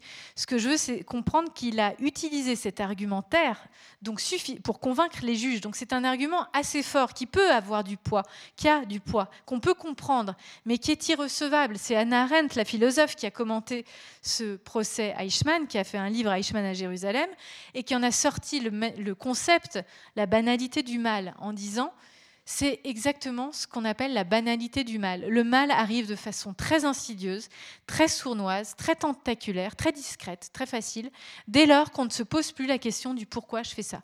Dès lors qu'on ne peut plus répondre à la question du pourquoi je fais ça, ça peut conduire au pire. Je ne dis pas qu'un petit Eichmann sommeille en chacun de nous, c'est pas ça. Simplement, c'est une logique qui est très vite acceptable et acceptée par l'esprit. Il y a un biais cognitif qui aime se mettre sur cette logique de la procédure pour la procédure en oubliant le sens. Si vous n'êtes pas convaincu par mon exemple d'Eichmann, vous regardez, et vous devez la connaître, l'expérience de Milgram. Voilà, alors je passe un peu vite, vous la connaissez. En gros, c'est un dispositif très bien fait. Vous avez une autorité médicale à côté de vous en blouse blanche qui vous dit appuyez sur ce petit bouton et derrière la glace sans teint pas loin, vous émettez des décharges électriques d'abord douces, puis de plus en plus fortes à un individu derrière la glace. Au début, vous savez que vous électrocutez, donc vous êtes un peu réticent, mais au fur et à mesure des ordres et de l'autorité reçue, on oublie très vite qu'on électrocute, qu'on oublie la finalité. Ça peut vous paraître aberrant quand je vous le dis comme ça, mais je vous regardez le processus et c'est très et c'est très facile, c'est très banal, c'est vraiment la banalité du mal. Et on oublie et on obéit tout de suite au médecin qui est à côté et qui nous dit appuyez. Et donc on tue très facilement. Mais en entreprise, bien sûr, il ne s'agit pas de ces enjeux-là, mais ce que je veux dire, c'est qu'on s'abêtit, qu'on se déshumanise et que c'est une source de souffrance énorme de ne plus pouvoir répondre à la question du pourquoi je fais ça. Donc à chaque question, se poser la question du pourquoi, c'est un entraînement, mais c'est une exigence euh, aussi, et c'est une source de mieux-être. Et quand on ne peut plus répondre à la question du pourquoi, il suffit parfois de le dire à ses collaborateurs, parce que très souvent, on n'arrive pas à répondre à la question, mais on la garde pour soi. Mais quand on la communique, ça fait écho en général, parce que si vous vous la posez, le voisin d'à côté, il la pose aussi. Et par des micro-résistances, parfois, on est capable de redonner un peu de sens à quelque chose qui n'en avait plus ou à s'affranchir de processus qui étaient, euh, pour le coup, euh, insensés, absurdes. Bref, j'arrête avec le sens, mais voilà pourquoi c'est si essentiel, euh, parce que ça fait encore une fois appel à une spécificité humaine, et il n'y a pas d'action sans sens. On est sinon sur du mécanique. Et dernier ingrédient, je voudrais insister là-dessus, pour agir, il suffit pas de prendre un risque, il suffit pas d'avoir du sens, il faut une certaine dose de confiance pour passer à l'acte. Il faut une certaine dose de confiance en soi et de confiance en les autres. Et ça, c'est devenu une tarte à la crème dans les entreprises. Alors, je ne sais pas, dans les entreprises françaises maintenant, vous avez des chartes éthiques avec des valeurs soi-disant morales dessus. Vous avez 5-6 valeurs magnifiques, en général qui n'en sont pas. Et les gens se souviennent d'une ou deux, les quatre autres, euh, ça leur passe au-dessus, parce que ce n'est pas du tout incarné dans l'entreprise et que c'est une bonne conscience morale, mais en gros les comportements ne, sont en rien équivalents, mais c'est pas grave, ça fait travailler les RH pendant des mois sur ces valeurs, avec des philosophes d'ailleurs souvent, mais, euh, mais ça ne sert à rien euh, si c'est pas incarné. Alors souvent il y en a qui n'en sont pas, parfois, parfois je vois un truc aberrant dans les, dans les chartes de valeurs d'entreprise, je vois au centre orienté client. Mais enfin, c'est quand même la moindre des choses. Pour une entreprise, d'être orienté client, c'est plus une valeur morale, c'est quand même le B.A.B.A. de l'entreprise. Mais enfin, maintenant, c'est devenu une valeur morale. Euh, parfois, il y a l'excellence, mais l'excellence n'est pas une valeur en soi. Tout dépend du sens. On peut être un excellent tueur, c'est pas, pas une valeur en soi. Tout dépend du sens de la situation. La fidélité n'est pas une valeur en soi. Euh, on peut être fidèle à Daesh. Donc vous prenez toutes les qualités. une valeur n'est encore une fois une valeur qu'en fonction du sens de la situation. C'est pour ça que c'est si important. Et très souvent, dans ces belles valeurs, il y a la confiance. Et la confiance, euh, juste un dernier mot là-dessus pour mettre encore du contenu que ce ne soit pas poncif. L'étymologie du mot confiance dit, dit, à peu près tout de ce concept. Confiance, ça vient de cum fides. Cum fides, fides c'est la foi. Ça veut dire que quand on est dans la confiance, on est dans le registre de la foi, de la croyance. Ça veut dire qu'on ne sait pas. C'est l'inverse de la connaissance. Quand je crois en Dieu, c'est que je ne suis pas certaine de son existence. Quand je crois au Père Noël, c'est que je ne suis pas sûre qu'il existe euh, ou, pas. Donc c'est vraiment l'inverse de la connaissance. Ça veut dire quoi pour la confiance? Que quand on s'inscrit dans un registre de confiance, on ne sait pas ce que l'autre nous réserve. Quand j'entends des managers dire en gros, je lui accorderai plus ou moins ma confiance en fonction de son comportement, c'est tout sauf de la confiance. Ça, c'est de la déduction cognitive. Je vois comment il agit et je lui accorde ma confiance. On n'est pas dans la confiance, c'est de la fausse confiance, ça. Ou la fameuse phrase, vous savez, qu'on rapporte à Lénine, c'est pas prouvé d'ailleurs, mais enfin, euh, le contre, euh, je ne sais jamais dans quel sens elle est dite ou prononcée, la confiance n'exclut pas le contrôle ou le contrôle n'exclut pas la confiance peu importe, dans les deux sens, ça marche pas. Parce que quand il y a contrôle, il n'y a pas confiance. Quand il y a confiance, il n'y a pas contrôle. Le contrôle, c'est dans le registre, on est dans le registre cognitif, de la preuve, du tangible. Dans la confiance, on est dans un pari sur l'autre, dans un saut dans l'inconnu. On ne sait pas. Donc, autrement dit, la confiance, elle va avec un accroissement des incertitudes et pas du tout avec un accroissement des certitudes. C'est pas parce que le, type est fiable que je vais lui faire confiance. Souvent, je dis aux gens, mais à qui vous faites confiance? Et ils me répondent, bah, à des gens fiables. Bah non, pas la peine, il est fiable. ça ne veut pas dire qu'il faut faire, je ne dis pas non plus qu'il faut faire confiance à des gens non fiables. Il y a des degrés de confiance, mais quand on est sûr de la fiabilité de quelqu'un, ce n'est pas la peine de lui faire confiance. Bref, euh, donc la confiance, ce n'est pas la connaissance. ça veut dire que la confiance n'est jamais une conséquence, mais toujours une condition. Quand elle devient la conséquence d'un comportement, on bascule dans la connaissance automatiquement. La confiance, c'est une condition, elle s'impulse, elle s'amorce. Souvent, des managers disent, mais alors comment créer de la confiance dans mon équipe? Mais c'est une décision, c'est un acte de volonté. Vous choisissez de faire confiance ou pas à vos risques et périls. Mais à un moment, c'est juste un choix, c'est une responsabilité, c'est une décision. Je fais ce pari sur cette personne et ça ne dépend que de moi et de cette prise de risque évidemment, et de l'intuition dont j'ai parlé tout à l'heure. Donc la confiance, c'est pas la connaissance. La confiance, c'est très difficile aussi à euh, insuffler dans une entreprise. Pourquoi? Parce que on est dans un univers contractuel. Et la confiance, c'est exactement l'inverse du contrat.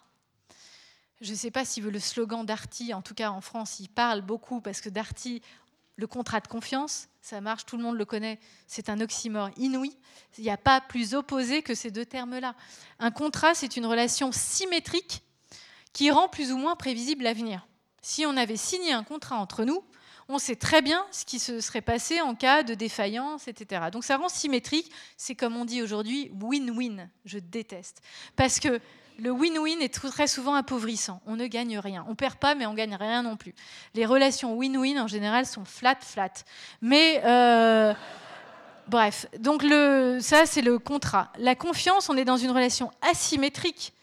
C'est comme le don. D'ailleurs, on dit on donne sa confiance. Quand on fait un véritable don, on n'est jamais sûr de recevoir en retour. On ne fait pas quelque chose en échange de ça, c'est du troc, c'est d'échange. Mais quand on donne vraiment quelque chose, on n'attend rien en retour, théoriquement. C'est pour ça qu'il y a très peu de dons dans l'humanité.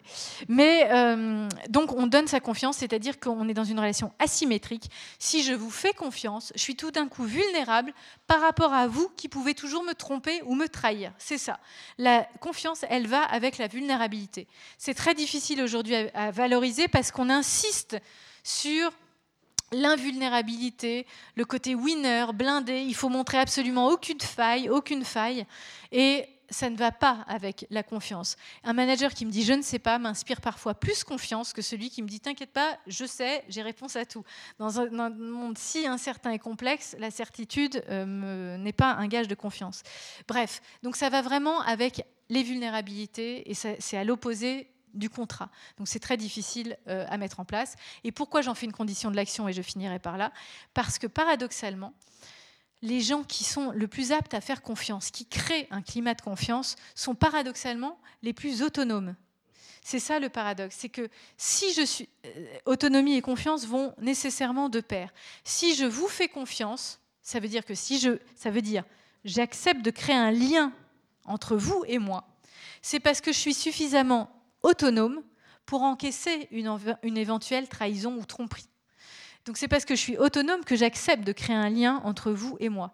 Les gens qui ne veulent jamais créer un lien de confiance, qui veulent mettre des barrages entre, eux euh, et l'autre personne, c'est paradoxalement qu'ils sont excessivement dépendants du regard et du jugement de l'autre. Plus je suis dépendant de l'autre, moins je veux créer de lien. Plus je suis autonome, plus je suis capable de créer du lien. Et c'est ça le paradoxe de la confiance, et c'est pour ça que j'en fais une condition évidemment de l'autonomie. C'est à ces conditions-là, et j'arrêterai parce que je sais pas du tout, je suis pas du tout dans les temps, je crois. Mais enfin bon. Euh, c'est à ces conditions. Et la confiance, encore une fois, pourquoi j'insiste là-dessus Parce qu'elle fait appel à une spécificité humaine, relationnelle. C'est quelque chose d'asymétrique, de relationnel, d'intuitif, une prise de risque. L'intelligence artificielle n'est pas du tout dans un registre de confiance.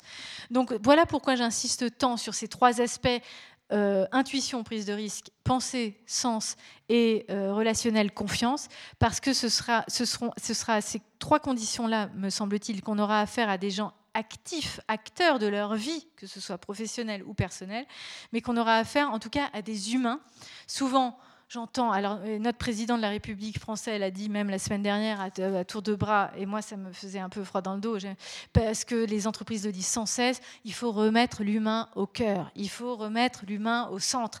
Oui, mais ça veut dire quoi concrètement, mis à part ce poncif? Parfois, j'entends même cette année, on a décidé de réinjecter de l'humain. Euh, je vois une. Je vois une seringue qui injecte un humain déshumanisé qui n'ose même pas dire ce qu'il pense en réunion, par peur de déplaire, parce qu'il préfère se mouler dans un rôle. Et c'est pas ça être un humain, c'est être capable d'agir et d'être actif et d'être acteur de sa vie. C'est ça être un humain et être acteur, c'est donc prendre des risques, poser la question du sens et se faire euh, confiance entre nous. Voilà, je vous remercie beaucoup. Et euh,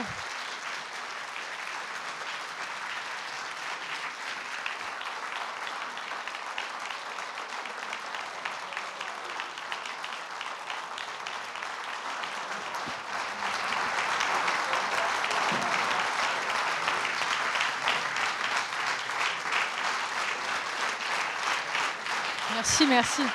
Vous êtes sympa ici. Hein à Paris, c'est moins sympa.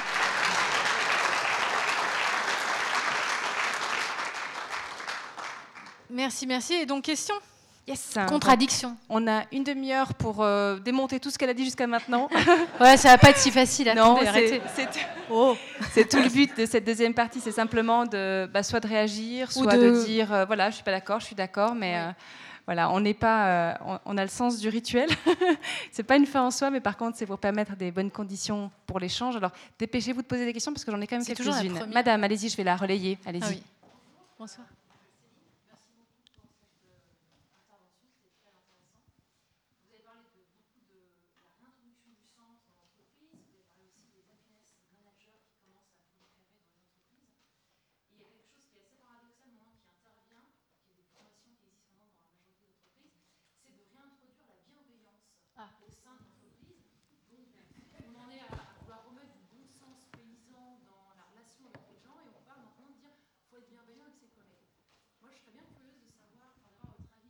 Ah, merci. La bienveillance. merci, vraiment pour cette question, parce que vous savez, il y a un mot par année dans les entreprises, et donc en 2018, c'était bienveillance. 2017, euh, c'était agilité. Il y a chaque année, on a, son, on a une année égale un concept. Alors, la bienveillance, bien sûr, qui serait absurde de dire euh, je suis contre la bienveillance, euh, c'est aberrant. Simplement, je suis assez euh, critique parfois sur la façon dont elle est interprétée et pensée en entreprise. Parce que très souvent, je la trouve confondue avec de la complaisance ou avec du non-dit. Je prends quelques exemples. Mais sous prétexte de bienveillance, il ne faut pas contredire son génial voisin. Si vous prenez par exemple les séances de brainstorming ou les réunions, les gens n'osent plus contredire le, collègue par soit peur de déplaire, bien sûr, ça c'est un autre problème, mais parce qu'il faut être bienveillant et donc laisser fuser les idées. Si je prends le principe du brainstorming que vous connaissez tous, il faut, mitrailler d'idées, faut faire fuser, et le principe, c'est la tolérance, la bienveillance, parce que si on contredit son, son génial voisin, eh ben, on arrivera à des idées moins fructueuses.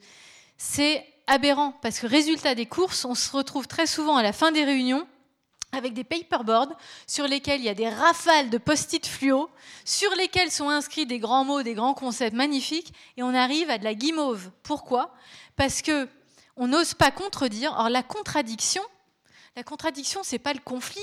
La contradiction, c'est pas l'humiliation. Si vous me dites là ce soir, je suis pas du tout d'accord avec votre argument et j'essaye de le démonter, vous aurez fait preuve de bienveillance envers moi parce que un, vous m'aurez écouté jusqu'au bout. Deux, vous aurez cherché un argument plus fort. Moi, ça va me faire progresser aussi. Et c'est ça la vraie bienveillance. Simplement, très souvent, on confond la contradiction, la confrontation, la contradiction et le conflit. Donc, on n'ose plus contredire. Résultat, on arrive à du vaseux. Et quand même, depuis Socrate, j'ai vu que le libraire avait euh, apporté non pas seulement mes livres, mais ceux de, Platon, et il vaut mieux acheter ceux-là que les miens, très franchement.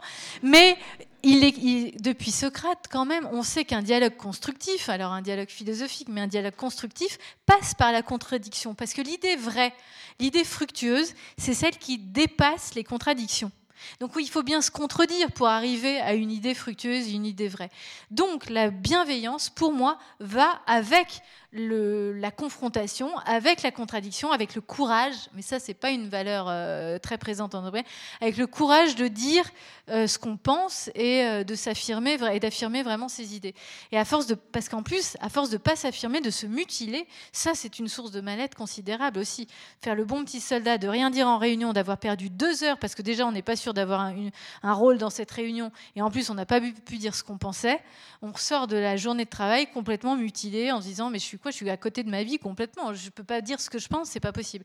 Donc la bienveillance, bien sûr, mais quand elle euh, est réellement euh, adossée à de, la, confrontation. Je profite de la question de Madame, peut-être juste pour rebondir avant de passer la, question à la, parole à Madame aussi. Euh, les mots et les choses, vous en avez ah parlé avant, mais c'est vrai que là, dans le fond, on met en avant des signes, des signaux qui sont très beaux en soi, mais il y a ce divorce quasiment, parce que tout d'un coup, on nous met en avant des réalités, on nous met en avant des chartes, et dans la réalité, c'est complètement... Et, ça, euh, c'est cette fissure dont parle aussi Cynthia Fleury, c'est tout d'un coup de se dire, mais on dit des choses, et la réalité, enfin, ça, on devient fou, en exactement. fait. C'est ça, le... Non, mais juste pour rebondir, c'est ce que ça, avec le mot bienveillance, ça a été. Alors là, le, comportement, parce que ça n'empêche pas des, pratiques complètement inhumaines par derrière. Hein.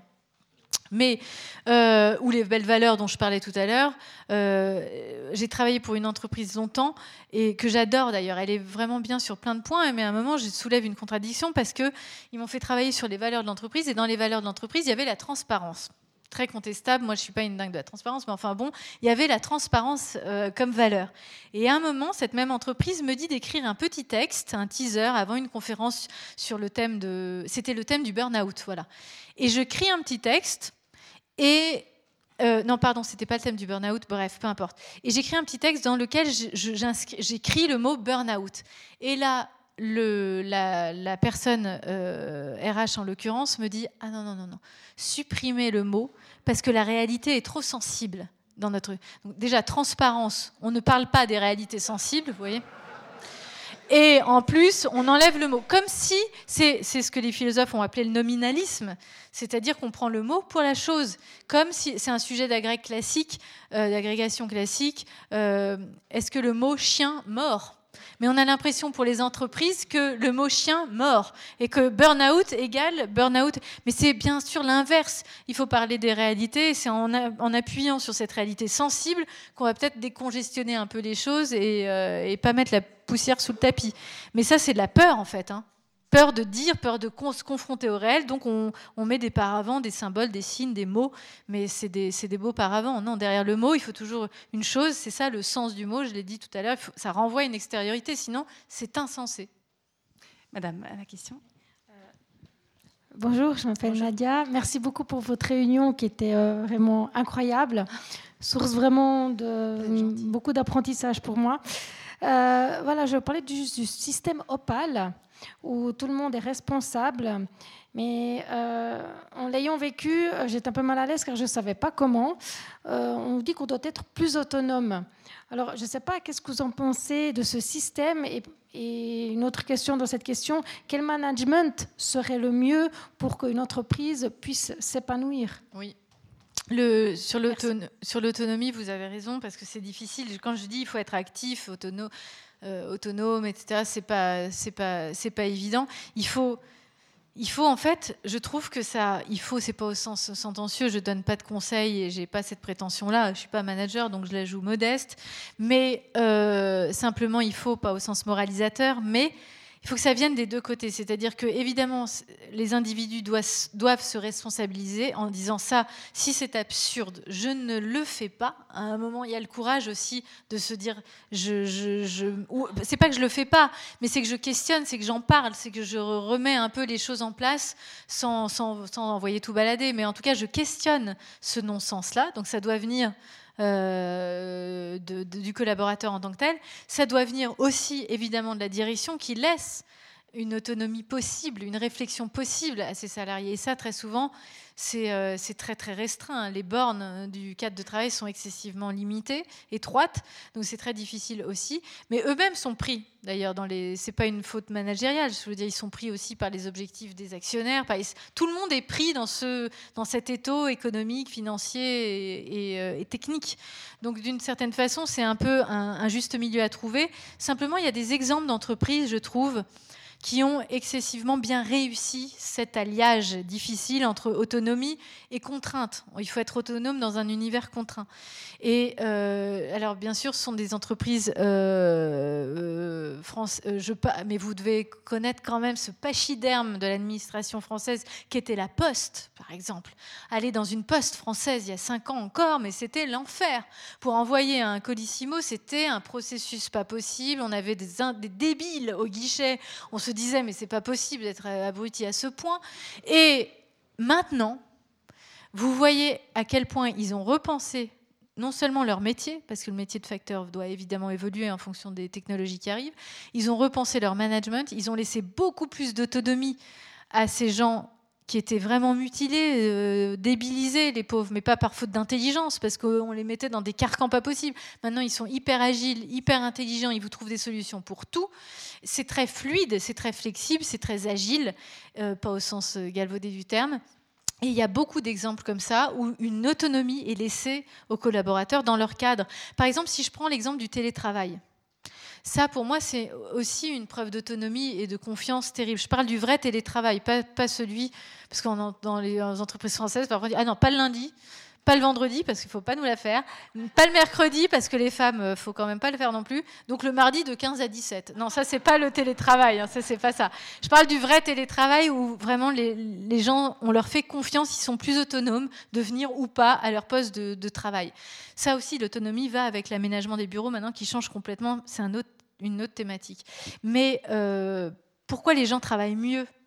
Les études montrent aujourd'hui que les gens travaillent mieux et plus en télétravail que euh, si ce n'est pas le cas, c'est que ce sont des fainéants, comme dit notre président, et à ce moment-là, il faut euh, prendre les bonnes décisions. Mais les gens qui sont sérieux travaillent mieux en télétravail qu'au bureau. Pourquoi? C'est pas simplement un gain de, de trajet de transport, c'est pas simplement ça. C'est que quand on est au bureau aussi, on est contraint aussi par l'image qu'on renvoie. On est en permanence en représentation.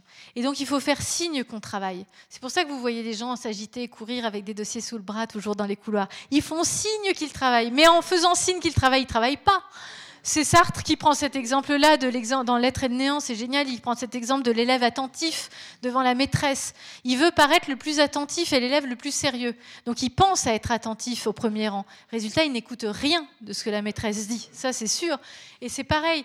Quand on est en télétravail, quand on est en peignoir euh, peignoir chez soi, euh, en chaussons peignoir chez soi sur son canapé, on n'est pas dans la représentation euh, du rôle qu'on doit avoir. Donc l'esprit n'est pas accaparé par cette partie contraignante de représentation. On est complètement concentré sur son boulot et on le fait plus efficacement parce qu'on préfère passer du temps ailleurs euh, plus vite.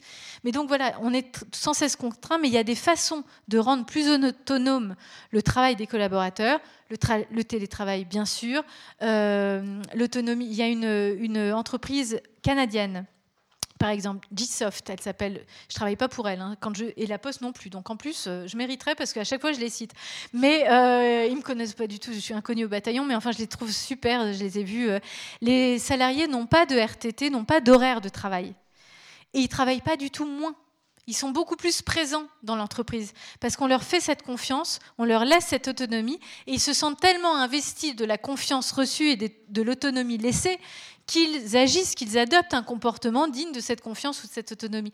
Donc il y a plein de choses à mettre en place malgré tout pour décongestionner un peu ces contraintes nécessaires, bien sûr, dans l'entreprise, mais malléables. Euh, elles ne sont pas inflexibles totalement. Donc un travail de la pensée par soi-même, bien sûr, et après un travail du management qui fluidifie, qui, qui rend un peu plus flexibles les choses. Vous me dites si je réponds pas assez aux questions. Une question ici?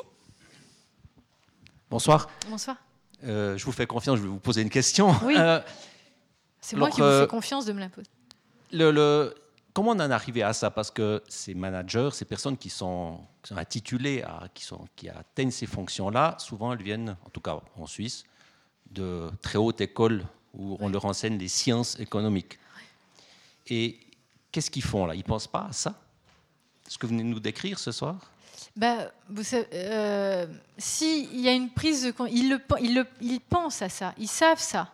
Mais ils ne le font pas alors. non, parce qu'ils sont pris dans des impératifs terribles et économiques. Donc à un moment, il faut chiffrer, il faut procéduriser, il faut, faut, faut, euh, faut, du rendement. Donc euh, on n'a pas le temps de penser. Le temps, le temps, de la pensée, c'est un temps long aussi. Hein. Le temps de l'entreprise est très court.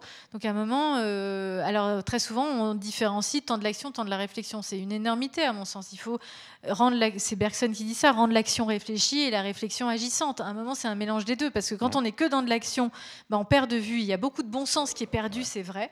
Et, et du coup, l'écho aujourd'hui sur le sens, sur cette prise de conscience sur le sens, sur les, exigences, euh, est énorme aujourd'hui parce que justement les gens ont perdu de vue ça et c'est pas par manque d'intelligence, c'est parce que c'est on est pris aussi dans un système et on revient à des humanités, à des, à des formations, je le disais, où on va faire une transversalité des savoirs. C'est exactement ce que vous faites ici, en fait, qui est attendu. Et je pense que c'est précurseur pour l'entreprise qui veut faire ça. Mêler les savoirs différents pour avoir des perspectives, des points de vue beaucoup plus euh, denses et beaucoup plus euh, intelligents sur, euh, sur les choses. Et ça, ils sont en train d'en prendre conscience. Mais on a été dans l'ère de l'économique pure. Par exemple, si vous prenez la Chine aujourd'hui, elle n'est pas dans cette question du sens, elle est dans la question de la performance économique. Nous, on est passé par ce stade d'une certaine façon aussi. Et donc, on, est à un stade, une temporalité différente. Il y a eu la temporalité de l'économique pure, il y a la temporalité maintenant du sens de cette économique qui commence à amorcer. On le voit avec le, les questions. La loi, alors, si je prends la loi Pacte en France, mais c'est l'entreprise doit avoir une responsabilité sociale, sociétale, environnementale.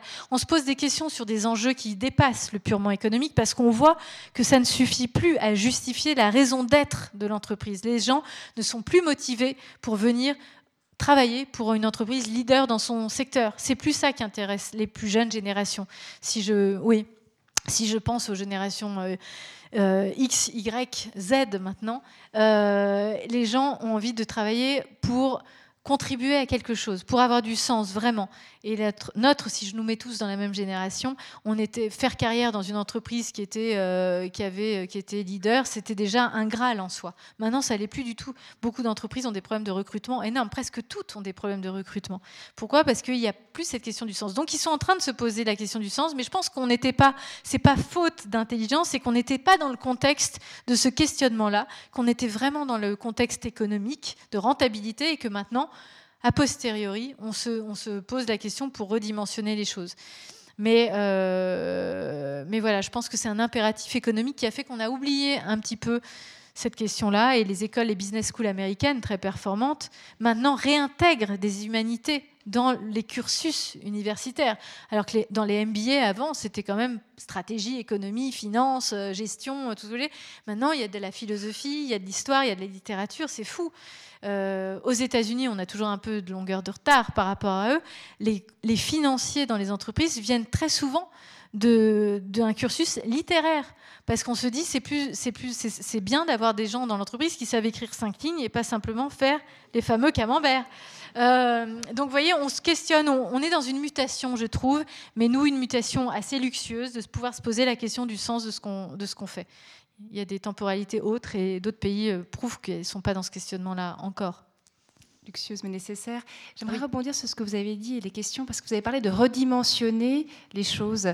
Euh, et vous avez parlé d'art. Euh, récemment, il y avait une exposition de photographie d'Alex Prager euh, dans la ville qui se trouve à côté, au Locle. Et ce qui m'avait frappé, c'était qu'une des, une des thématiques fortes, c'était l'individu face à la masse. Mmh. Et moi, une question que je me suis posée, c'est cette perte de vue du sens, cette perte de vue de, de la globalité. Est-ce que c'est aussi parce qu'on on, est dans des configurations d'entreprises, alors je ne parle pas de la région, mais des entreprises pour lesquelles, dans lesquelles vous intervenez, que vous avez mentionné, d'une masse énorme de collaborateurs et du coup on perd de vue. Est-ce que ce rapport à la masse, à la quantité, mm. l'individu face à tout d'un coup tellement de gens que c'est plus personne, est-ce que c'est un aspect auquel vous êtes sensible et auquel vous avez réfléchi? Ah, Ça oui, euh, et, sur plein de points.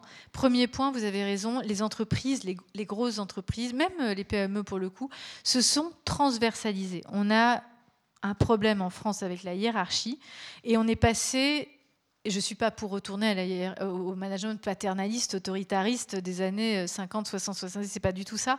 Mais on est passé d'un management excessivement vertical, autoritariste souvent, à maintenant un management excessivement latéral, transversal, maternant, puisque euh, il y a des, formations ludiques, il y a des bonbons partout, euh, il y a des voilà, euh, euh, et, des coachings pour tout et des coachs pour tout. Donc on est passé de papa très sévère à maman très gentille. Simplement, les gens ne sont pas dupes et veulent retrouver les bons aspects des deux côtés, c'est-à-dire retrouver une synthèse créative des deux moments. C'est un peu hegelien, si vous voulez, où il faut évidemment garder malgré tout, je crois, une verticalité pour trouver un sens. Les entreprises libérées J'étais avec Isaac Gates, vous savez, qui a théorisé l'entreprise libérée, il n'y a pas longtemps en conférence. Et je disais, c'est bien beau ce modèle-là, mais donnez-moi un exemple d'entreprise à très grande échelle, d'entreprise libérée, tout transversale, sans aucune hiérarchie, sans aucun leader démarqué. Mais il n'y en a pas. Jusqu'à 5000, ça marche, mais au-delà, c'est impossible. Et encore 5000, je suis vraiment gentille parce qu'il doit y avoir des exceptions dans le monde. Mais enfin bon, il m'a dit 5000, donc je respecte. Mais euh, à 10 000 personnes, c'est impossible de ne pas avoir une verticalité, une direction, un sens. Donc il faut des leaders, il faut des hommes et des femmes charismatiques qui donnent une direction. Mais simplement, très souvent, on confond la verticalité euh, ou la hiérarchie avec l'oppression, mais c'est pas parce qu'on indique une direction qu'on opprime, c'est pas parce qu'on est soumis dans une hiérarchie qu'on est servile. Et euh, le problème, alors en France, c'est très post-68 art, on a détesté, il est interdit d'interdire, et donc la crise de l'autorité est arrivée. Et résultat, on voit aujourd'hui que ça marche pas le transverse ou le latéral euh, dans toutes les sphères de la société. Hein. Être copain avec ses enfants, ça marche pas très bien. Euh, à l'école, le maître copain de ses élèves, ça marche pas non plus. Si l'enseignant n'a pas une autorité sur ses élèves, ben, on voit que ça marche pas. L'entreprise libérée au niveau managérial, on voit que ça marche pas à grande échelle. Nous, on a eu un président qui s'est dit normal. Ben, on a vu que ça va pas marcher non plus. Euh, donc, je crois. Ben, alors maintenant, on a Jupiter qui est trop haut. Mais enfin bon, un jour, on arrivera au bon curseur peut-être. Mais euh, il faut une verticalité. Il faut effectivement des gens qui se démarquent par rapport à la masse pour donner un sens et, euh, euh, et, une, et, une, verticalité. Et deuxièmement, vous avez parlé du quantitatif. Ça, c'est terrible en entreprise. Je ne sais pas comment ça se passe chez vous. Tout est quantitatif. C'est-à-dire que maintenant, on évalue quelqu'un c'est du quantitatif. On fait des 360 degrés, on fait des, des entretiens annuels d'évaluation, et c'est du quantité, c'est des croix, c'est des likes, c'est des, on est dans l'ère du quantitatif. Il faut liker, il faut. Bref, je pense qu'on loupe complètement une personne quand on l'approche dans une euh, dimension purement quantitative. Alors là, c'est le meilleur. Peux, euh, moi, j'en peux plus des tests de personnalité, vous savez, ou des. Euh, enfin, ce genre de tests psychologiques, vous où on vous met dans, vous êtes rouge, bleu, le MBTI, où vous êtes Ça peut donner des indications, mais souvent on fait de ces tests des réductions. Et même si on dit ce n'est qu'un outil, hein, c'est pas vrai. Vous êtes très vite étiqueté et ça, et ça c'est euh, performatif aussi parce qu'on se dit ah bah oui je suis un, introverti, euh, je sais plus quoi, je sais plus quelle dimension. Et résultat, on adopte un peu ce comportement-là. Donc dès qu'on réduit dans des cases, je pense qu'on loupe la personne euh, directement. C'est le meilleur moyen de la louper, de vouloir la cerner. Sophia Demeyer, ça l'avait euh, fait quitter le monde de la finance à Londres pour euh, se lancer dans les jus de fruits opalines. voilà. C'est exactement ah bah, le quantitatif. On avait une question ici? Bonsoir, j'aimerais juste vous poser une question. Euh, ne pensez-vous pas que, je rebondis sur ce que vous veniez de dire, que le frein principal à l'autonomie, c'est la hiérarchie et son corollaire, le principe de Peter qui veut qu'on progresse jusqu'à son niveau d'incompétence au moment où on se met à stagner. Oui, le principe de Peter, c'est bien. Simplement, il y a parfois, on le dépasse un peu. Et il y a beaucoup d'incompétents qui sont, qui sont au-dessus de leur principe de Peter. Mais euh, c'est plutôt le problème du principe de Peter, à mon avis.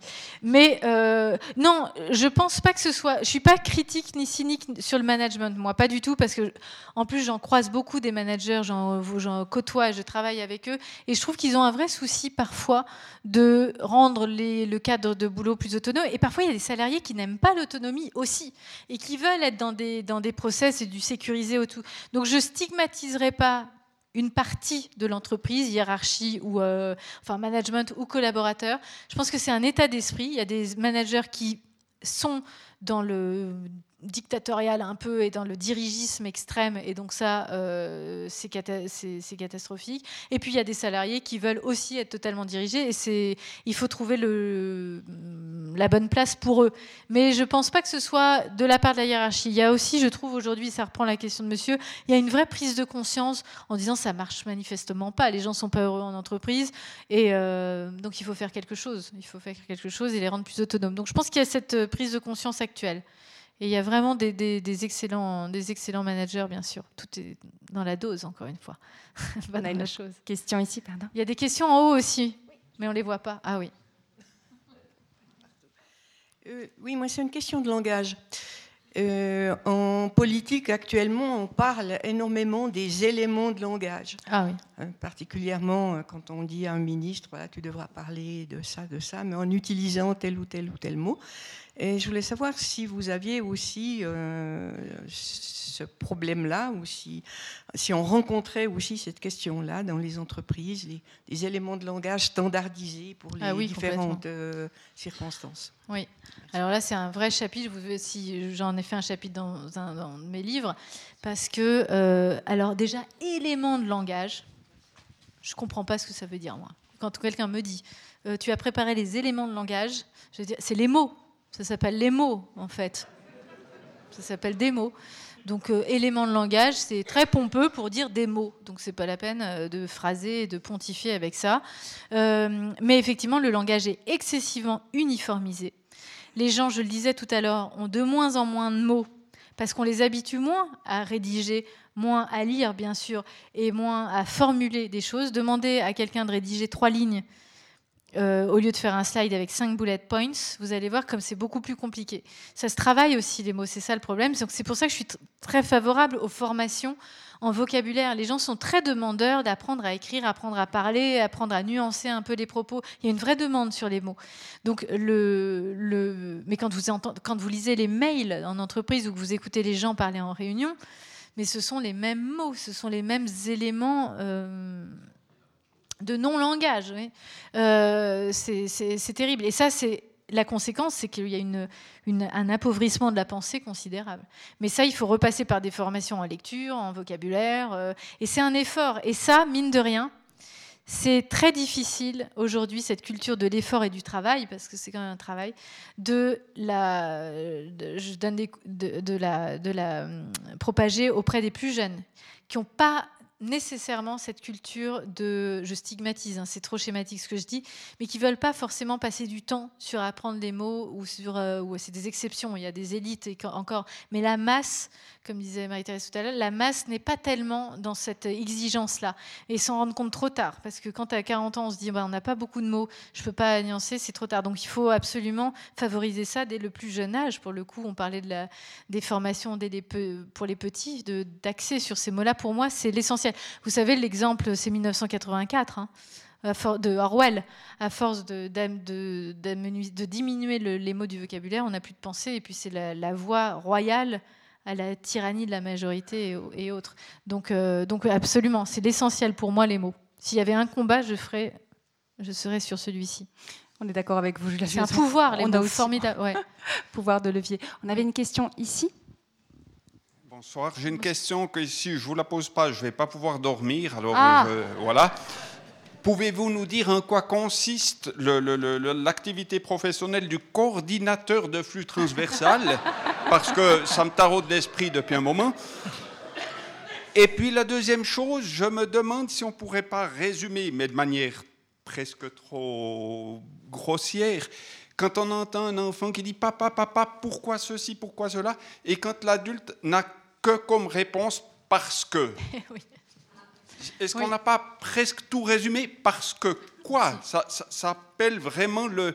Et puis on peut le, me semble-t-il, si on développe, on a résumé dans tous les domaines presque votre, votre conférence. si, si, on peut eh donner ben, le. J'aurais pas dû me fatiguer. Ouais la prochaine conférence que je fais sur cette thématique, en fait, je dirai votre phrase et je resterai une minute et je dirai écoutez, pourquoi, pourquoi, parce que. Et puis voilà. Non, vous avez raison. Bon, c'est un peu décourageant pour moi, mais euh, vous avez peut-être raison. Non, mais sur le parce que il est énervant le pourquoi des enfants, parce qu'à un moment on trouve plus le sens. C'est pour ça qu'à un moment on dit parce que, c'est parce qu'on on, répond au premier pourquoi. Pourquoi la Lune si Alors on a des explications physiques, pourquoi là, et, après on arrive, on est sec. Parce qu'on n'a plus le sens ultime, on n'a plus la raison ultime. Donc on, donc on l'engueule en disant parce que maintenant ça suffit. Mais c'est parce qu'on n'a plus le sens en général. Là, je parle pour l'enfant. Tu dis comme en entreprise En entreprise, oui, exactement, c'est ça que c'est ça que j'ai voulu dire, mais parce que on le trouve pas. Quand vous dites, quand vous prenez une, une je prends des exemples très concrets.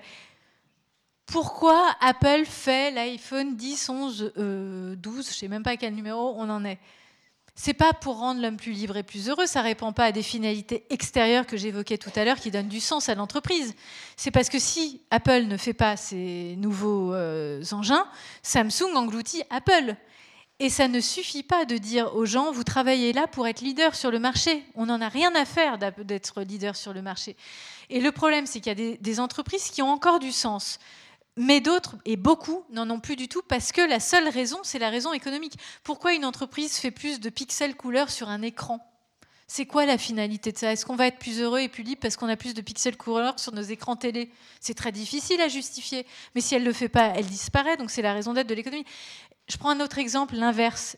Pourquoi beaucoup d'ingénieurs de la Silicon Valley veulent aller travailler pour Elon Musk, qui est quand même un manager contesté, contestable, tyrannique en fait.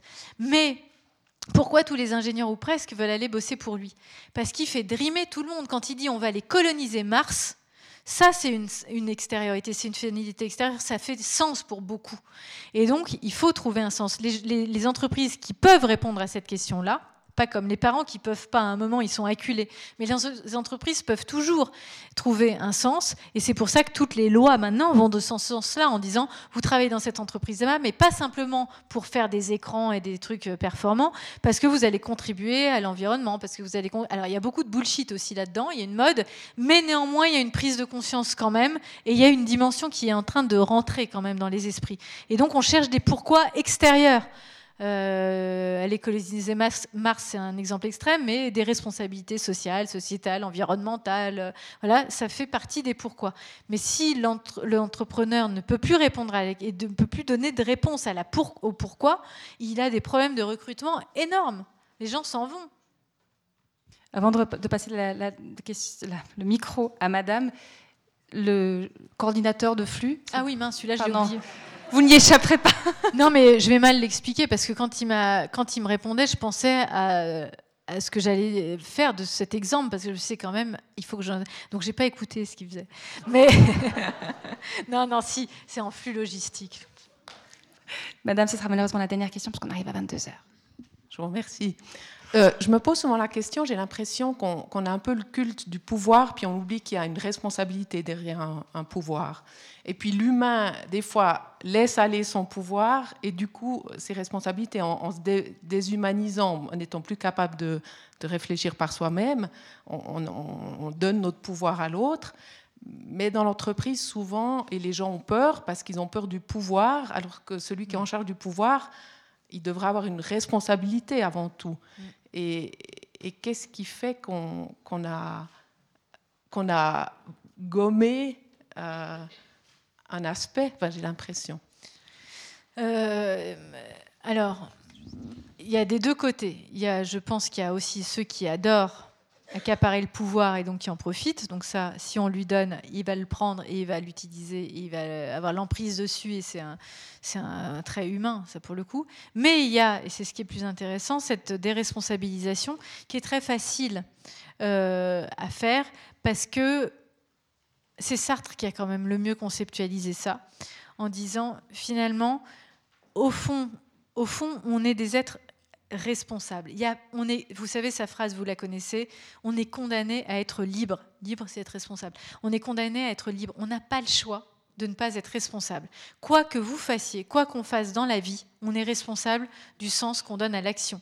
Quand, encore une fois, on ne choisit pas, on a décidé de ne pas choisir, mais on est condamné à choisir. Même quand on n'agit pas, en fait, on a choisi de ne pas agir. Donc, c'est une condamnation. C'est énorme. C'est une chape de plomb. C'est ce qui est, c'est sa phrase l'enfer, c'est les autres. Ça veut dire ça. C'est-à-dire, à un moment, on est condamné. L'autre nous étiquette. On est condamné à choisir le sens d'une situation. Ça veut dire que le sens. Je fais un tout petit détour, mais pour répondre à la question, c'est-à-dire que le sens d'une situation n'est pas dans la situation, n'est pas dans le fait c'est nous qui donnons un sens à la situation qu'on est en train de vivre et qui choisissons de donner ce sens. Si tout je prends un exemple. Si tout d'un coup je pose mon micro là sans rien dire et je m'en vais, vous allez dire, Marie-Thérèse va se dire, elle est folle. ou alors je vais la tuer demain matin. Mais, ou quelqu'un d'autre va se dire, elle est malade, quelqu'un d'autre va se dire, elle a un coup de téléphone, je ne sais pas. Bref, il y aura mille interprétations possibles à ce fait. C'est-à-dire que le sens n'est pas factuel. Le sens n'est pas objectif, paradoxalement. C'est l'esprit qui va donner un sens à les situations. Donc, on est toujours responsable, puisque c'est l'esprit qui donne un sens à la situation, on est toujours responsable du sens qu'on donne à la situation. Il donne l'exemple euh, très, euh, très frappant pour montrer qu'une situation n'est jamais une fatalité, ou qu'une situation n'est jamais un déterminisme, que, euh, le, par exemple, je prends un exemple, une personne qui a un, un accident perd ses jambes pour moi, ça va être une fatalité. Si demain j'ai un accident de voiture, j'ai plus de jambes, ma vie, a priori, s'arrête. Je me dis, mais c'est pas possible, c'est hallucinant, je peux pas me remettre de ça. Bref. D'autres gens, on le voit, ont eu le courage, de la force démente de transformer ce handicap en défi. Si je prends ça à handisport, aux Jeux paralympiques, à tout ce que vous voulez, je prends des exemples extrêmes. Mais vous voyez que le handicap n'est pas une fatalité. C'est-à-dire que le sens n'est pas dans le fait. Donc on est responsable du sens. Si je décide de donner le pouvoir à mon supérieur, je décide, c'est mon unique responsabilité de donner ce... J'ai choisi de lui donner ce pouvoir. S'il usurpe ce pouvoir et qu'il en abuse, bah, euh, c'est à moi de le reprendre ou à moi de, de m'échapper, mais j'en suis l'unique responsable. C'est trop facile, et c'est ce que Sartre rappelle, et j'adore ce concept-là, la mauvaise foi, c'est se défausser sur l'autre en se déresponsabilisant, en disant oui, mais si je ne peux pas faire ça, c'est que quand même le contexte extérieur ou l'autre m'empêche de. Et ça, c'est ce qu'il appelle la mauvaise foi. Le mentir, c'est mentir à l'autre. Le mensonge, c'est mentir à l'autre. La, mauvaise foi, c'est se mentir à soi-même. Et on se ment très facilement à soi-même parce qu'on a des petits arrangements avec soi-même bien confortables et qu'on aime bien se mentir à soi-même en se disant c'est quand même pas de mon fait, ça va être de la faute de l'autre, du contexte, de l'entreprise, de la hiérarchie, du management, etc. Mais non, à un moment, on a aussi son responsabilité être authentique, être réellement soi-même, c'est ne jamais euh, euh, ne jamais euh, laisser cette part de responsabilité et ne jamais se dire j'ai laissé, ou en tout cas c'est plus, de ma responsabilité d'avoir laissé ce pouvoir-là. C'est toujours de ma responsabilité. C'est à la fois très responsabilisant mais très optimiste parce qu'on est l'unique responsable de, de nos actes. Mais il ne faut pas se mentir à soi-même et si l'autre abuse du pouvoir, c'est aussi que je lui laisse abuser de ce pouvoir. C'est difficile à entendre comme message, mais c'est la servitude volontaire de la Boétie aussi on ne, on ne, se fait, euh, on ne se fait abuser de pouvoir que parce qu'on accepte aussi une part de ce pouvoir. Vous prenez tous les grands exemples, c'est qu'on a accepté, mais c'est très difficile de, résister. Mais c'est un acte euh, authentique, une sincérité avec soi-même de résister à, ce, à cette déresponsabilisation. Trop facile. On peut aussi par rapport au milieu où on se trouve, ça peut être plus ou moins difficile et plus ou moins pour y avoir une graduation hein, de la facilité à, à, être responsable ouais, s'affirmer. Il y a des milieux aussi peut-être un petit peu plus compliqués, des situations professionnelles notamment, ça peut être un peu plus compliqué. Et des âges où c'est difficile. Euh, il y a des âges où on n'a pas du, où on invite se mouler. C'est ce que dans une essence, c'est ce qu'il appelle la mauvaise foi. On correspond au rôle et donc on va pas questionner, on va pas remettre en question parce que il faut jouer la mère de famille, il faut jouer euh, la, femme, l'épouse. Donc en fonction des temporalités et ça là pour l'homme aussi. Hein, en fonction des âges de la vie, des contextes, on aime se réduire à un rôle et c'est là qu'on est de mauvaise foi, c'est là qu'on se ment à soi-même parce qu'on ne peut jamais correspondre à une chose, à un rôle. C'est ça l'être et le néant. C'est quoi la spécificité humaine? C'est qu'on ait une conscience. Et quand on a une conscience, on est toujours double. C'est-à-dire que là, je suis dans mon rôle de conférencière. Mais je me vois vous parler. Je me dis, tiens, j'ai pas dit ça, j'ai oublié cet argument, j'ai pas dit le bon mot. Je suis toujours dédoublée par rapport à moi-même. Donc je peux jamais correspondre à une chose comme un verre correspond à un verre une bonne fois pour toutes. C'est la théorie de l'existentialisme connue, je passe, je passe, vous connaissez. Mais donc c'est ça, être de mauvaise foi, c'est à se dire à un moment, je suis dans mon rôle et je sors pas de mon rôle. Mais ça, c'est se nier vraiment en tant que conscience, en tant qu'être authentique. Mais c'est très difficile à faire. C'est une exigence c'est un idéal, mais c'est une, exigence vers laquelle on doit tendre pour être le plus authentique soi-même. En tout cas, j'ai l'impression que vous êtes parfois, devez être un peu la conscience des entreprises. Ah non, non, je suis rien du tout. Je suis le vilain petit canard parfois, mais c'est tout. Moi, ça me rassure de vous savoir dans ce rôle-là. Euh, je pense que c'est absolument vital. J'avais aucun doute sur euh, le rôle et l'importance des philosophes. Mais là, je trouve que c'est une posture et un lieu où vous êtes qui est particulièrement intéressant. Et vraiment, sans, sans tomber dans le monde des bisounours, je pense que c'est vraiment vital. Et quand même, vous jouez un peu ce rôle spéculaire, de conscience, peut-être de questionnement pour les entreprises, mais je pense au-delà des entreprises aussi pour nous-mêmes ce soir. Malheureusement, on doit mettre un terme parce qu'on arrive au bout, mais merci. Bah merci à vous beaucoup. J'étais très, vraiment hein, très honorée de venir dans ce club prestigieux pour le coup. Quand je voyais tous les grands noms, je me disais mais qu'est-ce que je vais faire arrêtez ici de faire la, Arrêtez de faire la femme, Julia de Funès. Pas grave. Vous êtes brillante. Mais c'est pas grave. Mais en tout cas, vraiment merci beaucoup pas pour à rougir.